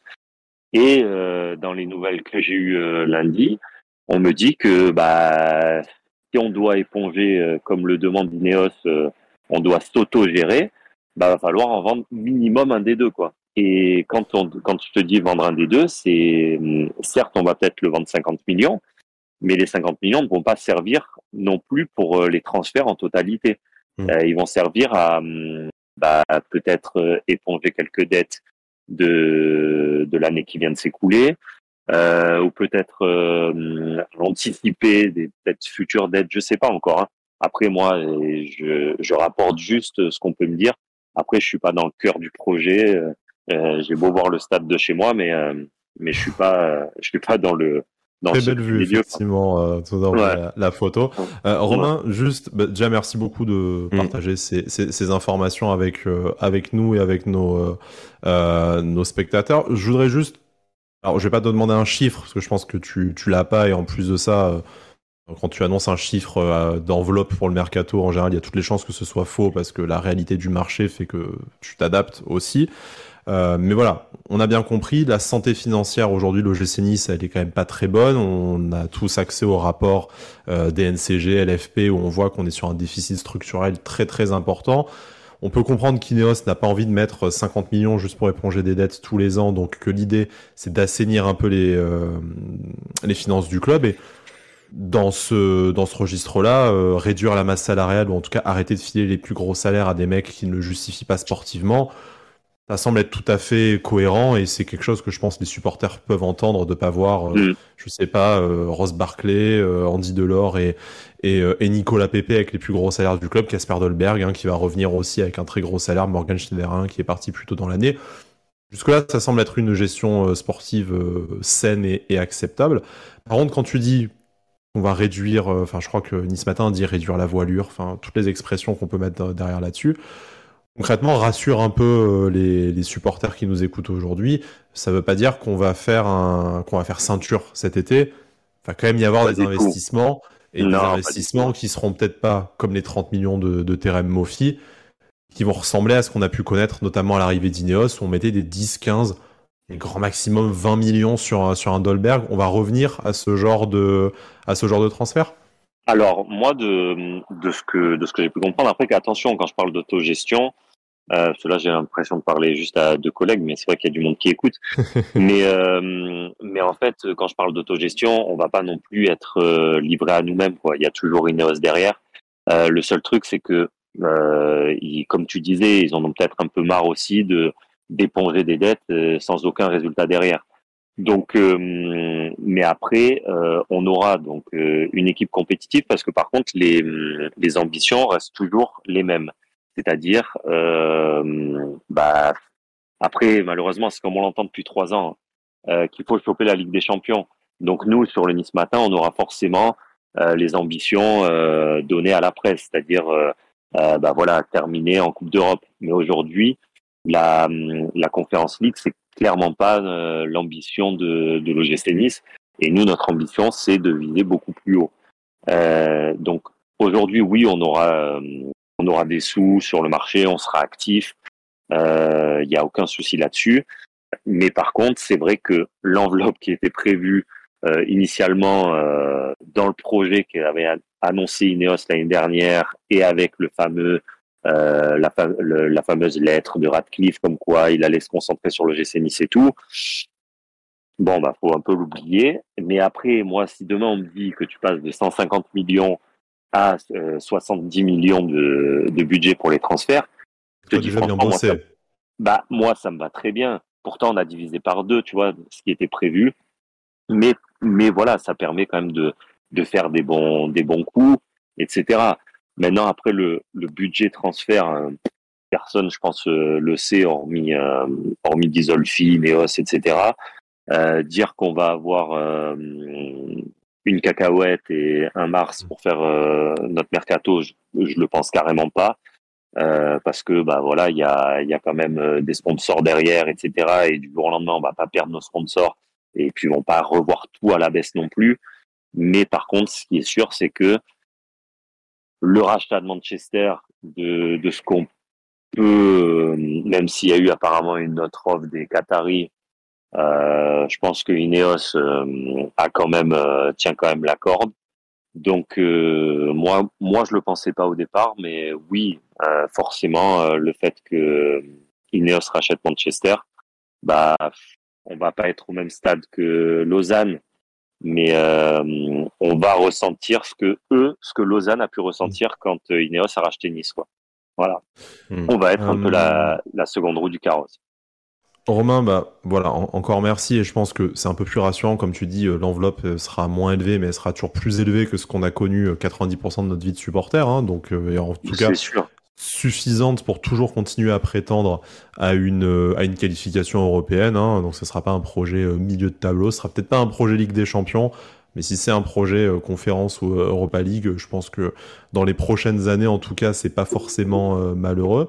avant de te, te laisser, il y a, forcément une question que, en tout cas, j'ai envie de te poser, et je pense sur le chat aussi, ça commence à, en parler. C'est forcément sur le prochain entraîneur. On sait que ça peut aussi avoir euh, un impact sur le choix du nom et du standing du nom. Est-ce que tu as des informations là-dessus en complément de ce qu'on a pu lire dans la presse? Est-ce que, sans parler d'entraîneur au, au, rabais comme le, comme le dit Gilou Marthe, mais est-ce qu'on va revenir à un cycle un peu plus euh, franco-français, Ligue 1 parce qu'on a peut-être moins d'ambition internationale aujourd'hui du côté d'Ineos? Bah, alors sur l'entraîneur, moi je vais pas, je vais pas m'avancer parce que je sais pas, je sais pas grand chose. Feeling, alors on le prend hein, toujours. Hein. Hmm, non, mais d'après moi, bah, de toute manière, euh, dès que Ghisolfi, Bokeh et tout, ils, ont commencé à venir au club, l'idée c'était d'installer de, quelqu'un de, de, jeune avec des idées novatrices.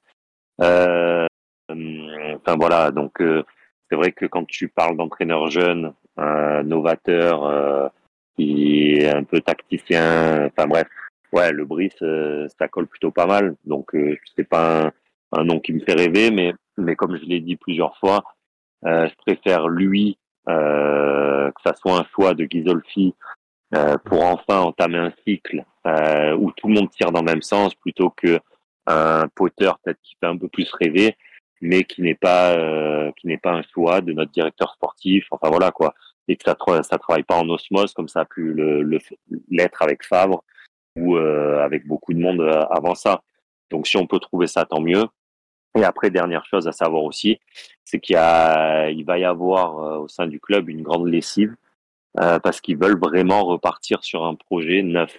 Donc c'est pour ça que je dis que Ghisolfi a vraiment les hum, pleins pouvoirs entre guillemets hein, dans, le domaine sportif parce qu'il a vraiment euh, carte blanche pour refaire quelque chose de bah, à son à son modèle quoi. Voilà. Donc donc voilà, attendez-vous dans les prochaines dans les prochaines semaines à voir euh, débarquer plusieurs personnes euh, du staff actuel et euh, des joueurs. Bon, bah après les joueurs, on, on sait un peu tous ceux qui doivent normalement filer. Mais mais voilà, après le staff aussi va être le staff. Je parle, ça soit kiné, doc, euh, diététicien, voilà, pas forcément le préparateur physique, etc. Mais, euh, mais voilà, il y, a, y aura une grande nouveauté dans, au sein du club pour repartir sur un projet neuf. Alors justement, pour, euh, pour clôturer, Romain, il y a Cédric qui posait euh, bah, une question sur ce sujet-là, justement qui demandait est-ce qu'on va avoir un énième chamboulement des scouts et recruteurs? Donc tu englobes ça aussi dans le, dans le changement global en interne? Bah alors scout et recruteur, bah j'ai pas forcément entendu parler de ça quoi. Donc, euh, je pense pas qu'il y ait une refonte globale euh, à ce niveau-là. Donc, euh, après, c'est possible, mais je pense pas que ça soit la, la priorité de, de Ghisolfi à l'instant T. Quoi. Il cherche plus à, à changer un peu le tout, à donner un nouveau souffle à tout ce qui touche l'équipe pro, mais après, tout ce qui est en termes de staff, recruteur, etc., je n'ai pas entendu de chamboulement euh, massif à ce niveau-là. Quoi. Et, peut-être juste, juste une, dernière question. Ouais, sur River. Sur River, on, allait, on, allait poser la même, effectivement. Euh, quid de Jean-Pierre River, qu'on a, euh, vu, qu'on a peu vu cette année? Son, son aventure à Logis, tous les signaux indiquent qu'elle touche à sa fin. Pourtant, il est toujours là. Et est-ce qu'on pousse vraiment dans le sens d'un départ cet été? D'après son ex-femme, oui. Donc euh, voilà, je peux dire elle, ça, a elle, a, peut-être des comptes à, régler aussi. Euh, non, mais euh, après, apparemment, apparemment, voilà, son, enfin, son ex-femme hein, qui dit que ça, ça toucherait à, à la fin cette année. Et en sachant tout ce qu'il a fait l'année dernière, parce qu'il a fait énormément, en essayant de rattacher l'OGC Nice à Ineos, etc., à, à négocier un budget beaucoup plus conséquent, euh, enfin voilà, il a quand même viré euh, Radcliffe, le frère, et Fournier. Hein. Faut quand même, euh, voilà, faut quand même penser à ça. Euh, pour partir sur un stick avec des hum, de l'oseille en plus et de voir qu'aujourd'hui Ineos nous la fout un petit peu à l'envers en, en, voulant racheter Manchester alors qu'ils avaient dit tout son contraire en début de saison. Je moi, je pense qu'il y a quand même pas mal de signaux qui font que peut-être que River, au bout d'un moment, il en a ras le cul de, de se battre et, et de voir que Ineos euh, ne tient pas forcément tous ses engagements. Euh, même s'ils sont derrière nous, ils resteront derrière nous parce que euh, voilà, ils ont des projets euh, pour pour leur structure sportive. Mais mais en tout cas, je pense que ouais, il doit être un peu fatigué de tout ça et en tout cas, s'il doit se barrer, moi, je mettrais une grosse pièce pour qu'il se barre cette année. Après, encore une fois, peut-être pas, hein, mais mais le fait qu'on l'entende pas depuis quelques quelques mois et avec cette nouvelle cette nouvelle norme qui se dessine, je sais pas. Mais en tout cas, son ex-femme a dit que son aventure touchait à sa fin à suivre dans les prochaines semaines. Romain, merci d'être passé. En tout cas, merci, on se retrouve la saison prochaine, euh, comme d'habitude, dans Avantinissa, dans le club Pancho, et puis, euh, puis voilà. Et puis tout cet été pendant le mercato, j'imagine. Mais ouais, ouais, on va, on va essayer, hein, on va essayer. Merci Romain, bonne soirée. Allez, on, te laisse, on, te laisse, descendre du studio et, à très bientôt. Euh, Pancho, écoute, on arrive petit à petit sous les, sur, les coups de, sur les coups de minuit, hein, comme on s'était fixé plus ou moins cette, cette deadline, donc je te propose de, conclure. On sera à quasiment 3 heures de live en plus. Je pense que c'est quand même. Je pense que c'est bien. Je sais pas si dans euh, ton euh, pays du euh, nord, il fait une température supportable, mais moi là en plus même la fenêtre ouverte, ça commence à être dur et la fenêtre n'est pas ouverte et j'ai beaucoup parlé. Ouais, voilà. donc finissons sur un peu tout ce qu'on s'est dit aujourd'hui. La question de, de OGC. Voilà, exactement, qui nous le, qui nous le, nous le rappelle. Ben, Faisons le bilan de cette saison et un bilan des, des 4 ans d'Ineos euh, au passage. Qu'est-ce qu'on retient de. Et je vais un peu peut-être paraphraser la, question euh, d'OGC Nounours, mais est-ce qu'on retient de ce que Ineos nous a apporté cette, euh, saison après une année où justement on nous avait annoncé que cette fois c'était bon, ça allait, ça allait changer Qu'est-ce que Ineos, à part du cash, nous apporte aujourd'hui à, à l'OGC Nice? Ah, euh, elle est pas évidente cette, euh, cette question. Après, elle est. Euh, bah, tu l'as dit, du, cash, des investissements, des investissements incroyables pour pour Nice. je pense un, un, développement, sur qui a mis un certain temps, mais sur plusieurs plusieurs éléments du club. Euh, voilà. Après, je pense aussi que on parle beaucoup de, de, Lausanne. Ça a été le premier, euh, dire la premier exemple de d'Ineos dans le football qui s'est pas très très bien passé. Je pense qu'ils ont aussi besoin d'apprendre. Euh, ils ont aussi besoin d'apprendre euh, et euh, le la base de tout ça, c'était eh bien de bien s'entourer finalement. Après, sur ce qui nous apporte, mine de rien, même si aujourd'hui les résultats sportifs ne nous sourient pas, c'est un rayonnement, tu vois. C'est-à-dire que c'est une un marque. projecteur, dit un projecteur sur le chat. Voilà, j'ai pas lu, j'avais pas lu la, la réponse d'État, mais un coup de projecteur, euh, des joueurs, tu vois, euh, avec un nom, un certain standing, c'est bling bling. Ça n'a pas fonctionné d'ailleurs, c'est là aussi la remise en question pour euh, pour l'été prochain. Euh, et puis, euh, je sais pas, demain tu réalises euh, un transfert de Turam 50 millions à Liverpool. Eh ben, waouh. Ineos international français hein, d'ailleurs international français même si, même si c'est pas eux qui l'ont ramené mais en tout cas tout à fait tout à fait mais ça ça met quand même un certain temps il y a eu je pense sur le bilan plus de négatifs que de positifs quand on fait la quand on fait la balance il y a beaucoup de supporters aussi qui qui je pense ont ont peur euh, et constatent qu'il y a un changement aussi euh, dans le dans le club. Enfin, c'est moins familial, c'est plus froid. Euh, bon, on sait pas, il y a des de l'omerta, on n'est pas au courant, on fait des interprétations. Je pense que mieux communiquer, faire preuve aussi des fois d'honnêteté intellectuelle en disant bah ouais merde. Moi, moi j'aurais apprécié qu'on nous dise on s'est trompé en fait. Mmh. Voilà. On a fait tel choix, on s'est trompé. Maintenant, on va faire comme ça. Qu'on nous donne un peu une ligne, une ligne conductrice. Je veux dire, aurait dû arriver en février avec la fameuse conférence de Jean-Claude Blanc qu'on n'a jamais eue, notamment. Oui, mais, mais même là, en, cette fin de saison, tu vois, il euh, y, a, y, a, quoi de mal? Personne n'est euh, personne n'est au-dessus de la mêlée, en fait. On des erreurs. Et là, en fait, bon, euh, j'ose espérer que, que les choses vont, vont, vont, vont s'améliorer, mais à la question qu'est-ce que Ineos nous a apporté?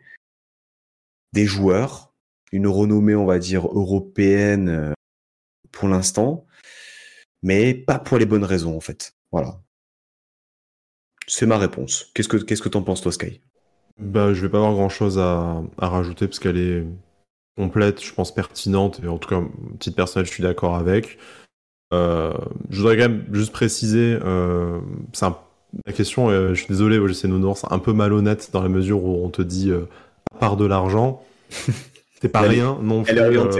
quand même, voilà, l'argent qui a été très mal dépensé, je pense que c'est ça qu'il voulait dire, mais ça t'a quand même aussi apporté des joueurs d'un standing que tu ne pouvais pas viser. Bon, t'as aussi mis des grosses sommes sur des mecs qui, ne, qui ne méritaient pas, mais euh, voilà, une augmentation de la masse salariale, de l'argent qui a servi aussi à améliorer les structures du club, que ce soit physique, euh, médical, euh, jardinier. On se souvient de Scott, hein, du coup, qui est, reparti, certes, dans son, pays natal, mais, mais voilà. demain, un centre d'entraînement, il y a des travaux hein, au centre de, formation, d'entraînement et, au siège de l'OGC Nice également, qui sont financés par Ineos. On sait qu'il y a un, gros projet de complexe sportif sur la, sur la plaine du Var aussi, financé à leur charge demain le stade, j'en doute, surtout s'il y a le, rachat de Manchester, mais euh, voilà, l'argent sert aussi à, quelque chose. Je suis d'accord que sportivement, pour l'instant, il pourrait être mieux utilisé. Euh, c'est le but justement après du coup de projecteur de, ramener des gens plus, euh, plus compétents. Et bon, voilà, on peut aussi se dire qu'aujourd'hui, on ne tremble pas en fin d'année. On a probablement aussi pu garder nos joueurs un peu plus longtemps. Je suis pas sûr que sans Ineos, tu gardes aussi longtemps qu'Efren Turam et Jean-Claire Todibo. Ça ne s'est peut-être mm. pas traduit malheureusement en, succès sportif comme on l'aurait espéré, euh, mais que cet été tu puisses encore te dire on va essayer de les garder alors que tu as des clubs comme Liverpool, le Paris Saint-Germain euh, qui s'intéressent à ces, à ces deux garçons-là. Je te dis oui, bien sûr que si le PSG décide de l'avoir, un des deux joueurs, ils l'auront, on pourra pas lutter. Mais en attendant, tu, as, tu te poses la question de te dire il y a 30 millions qui arrivent sur la table, on va peut-être dire non, et ça sera plutôt 60. Et ça, je pense que c'est aussi une progression. Hmm. Après, cette plus-value-là, il faut qu'elle serve au développement euh, sportif de l'OGC Nice et au développement de l'institution. Et je pense que c'est là-dessus encore qu'il y a une grosse marge de progression à faire. Et j'espère que Florent Ghisolfi et Fabrice hmm. Bouquet euh, sont, les, sont les hommes de la, de la situation. Bon. Je pense que je te propose de. Ça a été très complet. Ouais, ouais, belle, belle réponse, Kai. Merci, mais belle réponse, Pancho aussi. C'était un, un, bon live de toute façon qu'on va conclure après trois heures, euh, après trois heures d'émission. Alors les gens euh, minuit passé ont décidé d'aller se coucher, on a perdu un peu de joueurs, mais, euh, on va regarder les stats en moyenne. Je pense qu'on est entre 80 et 100. Si on est en dessous de 100, c'est moi qui ai gagné mon pari. Bon, tu vois, je, tiens à préciser. La moyenne, je pense, que ça va pas être bon pour moi. Voilà, non blague à part. En toute façon, 80, 100, 120, c'est c'est pas le sujet. Nous, ce qui nous a fait plaisir, c'est de partager ce moment avec vous sur le chat, partager aussi d'échanger avec ceux qui ont eu euh, le courage et la foi de venir échanger avec nous au, micro. Euh, c'est le moment, euh, je vais pas dire c'est le moment des adieux, mais c'est le moment de tirer aussi notre, notre clap de fin sur nos saisons respectives, celle d'Avantinissa et celle du Club Pancho. Moi, c'était ma. pour Avantinissa, c'était la 75e émission de la saison qui a commencé du coup fin juin avec l'arrivée de Lucien Favre. C'était très très long, je pensais pas que j'arriverais jusqu'au bout et je suis euh, très content d'y être arrivé, surtout que on peut pas dire qu'on se soit enjoué non plus sportivement. Je sais que pour toi, le Club Pancho, il y a eu une époque où on a été obligé d'un peu mutualiser nos émissions comme aujourd'hui euh, pour euh, répondre au rythme européen pré-Coupe du Monde. Ouais. Euh, voilà, c'était super de ta part et ça s'est bien passé. Et puis je sais que voilà, tu as réussi à mener d'une main de maître ton émission jusqu'au bout et que ça n'a pas toujours été facile non plus dans la, dans la saison, parce que je rappelle qu'on fait ça sur notre, euh, sur notre temps libre et notre vie perso et de manière bénévole. Donc euh, voilà, c'est pas toujours facile de pousser les murs pour rentrer ça dans notre programme. Oui, tout à fait. Euh, pour répondre à Nissar d'État, avant troisième année et le club Et oui, clap de fin. Alors pas vraiment parce que dès demain, si on a le, le nom du futur coach, on s'enverra. Saison 5 d'Avantinissa va peut-être commencer dans trois jours, effectivement, au moment où la 4 s'arrête. Euh, donc, euh, donc bon, c'est euh, oui, clap de fin, pas vraiment. En fait, j'ai toujours été un peu réticent sur sur le mercato, mais là, j'ai étrangement hâte de voir comment on va être comment on va être cuisiné. j'ai bon espoir et, et c'est toujours un plaisir, voilà, de faire des, des, émissions, de faire des lives, de faire des podcasts, de faire de temps en temps des, euh, des spaces, de pouvoir euh, échanger d'une d'une passion qu'on a tous en commun. C'est euh, voilà, c'est c'est trop cool. Ce soir, c'était c'était top. J'espère que vous avez kiffé. En tout cas, les personnes qui qui ont juste été auditeurs ou les personnes qui qui sont montées. Un grand merci aussi à, à Lucas et Samy qui ont qui ont été les deux standardistes du soir. À Vlad, aussi, qui, a, aussi qui a hébergé le, le stream pour pour Sports Content. Donc vraiment, on a été on a été aux, aux, petits oignons ce soir, Sky. On a eu que à gérer, on va dire. Euh, Birk. voilà, c'est un Birk, Birk chaussette. Euh, mais on a eu euh, vraiment bah, à gérer uniquement l'émission, donc c'est donc c'est hyper sympa. Voilà. Ouais, c'était vraiment du confort et on, en profite pour vous dire, bon, on sait pas très bien quand est-ce qu'on va revenir, probablement au mois de juin avec le nouvel, le nouvel entraîneur, le mercato, on verra comment ça se passe. Et pour ce qui est de la saison prochaine, je pense qu'on va garder nos formats classiques. Par contre, moins de matchs parce que pas de Coupe d'Europe et un championnat à 18. Donc euh, si jamais vous, vous souhaitez qu'on fasse plus souvent ce genre d'émission euh, ensemble ou sur ce format-là ou qu'on travaille d'autres formats, je pense notamment à de la vidéo, c'est dans un coin de la tête maintenant qu'on a un peu plus de, temps, de matériel et de place. Euh, N'hésitez pas, nous, de toute façon, l'idée c'est pas de faire ça dans notre coin, c'est de partager notre passion avec vous. Donc si jamais il y a le moindre axe d'amélioration, ou que vous souhaitez participer à votre, euh, à votre niveau, euh, nous, euh, on accueille dans la mesure du possible et de nos agendas tout le monde et toutes mm. les idées avec, avec grand plaisir. Je te laisse le mot de la fin peut-être? non, mais un grand merci, un grand merci à tous, un grand merci à toi aussi pour piloter ça d'une main de maître. Et puis, ouais, si vous avez l'envie aussi de passer dans les dans les prochaines émissions, euh, bah, Twitter euh, directement ou YouTube ou peu importe.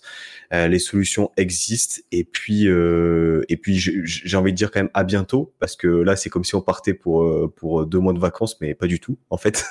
deux jours et pas deux mois. voilà c'est ça. Mais, mais voilà Issa Nissa jusqu'au bout et puis et puis voilà. Issa Nissa et à très vite tout le monde. Merci beaucoup de votre ciao, ciao, bonne soirée. votre attention. Ciao.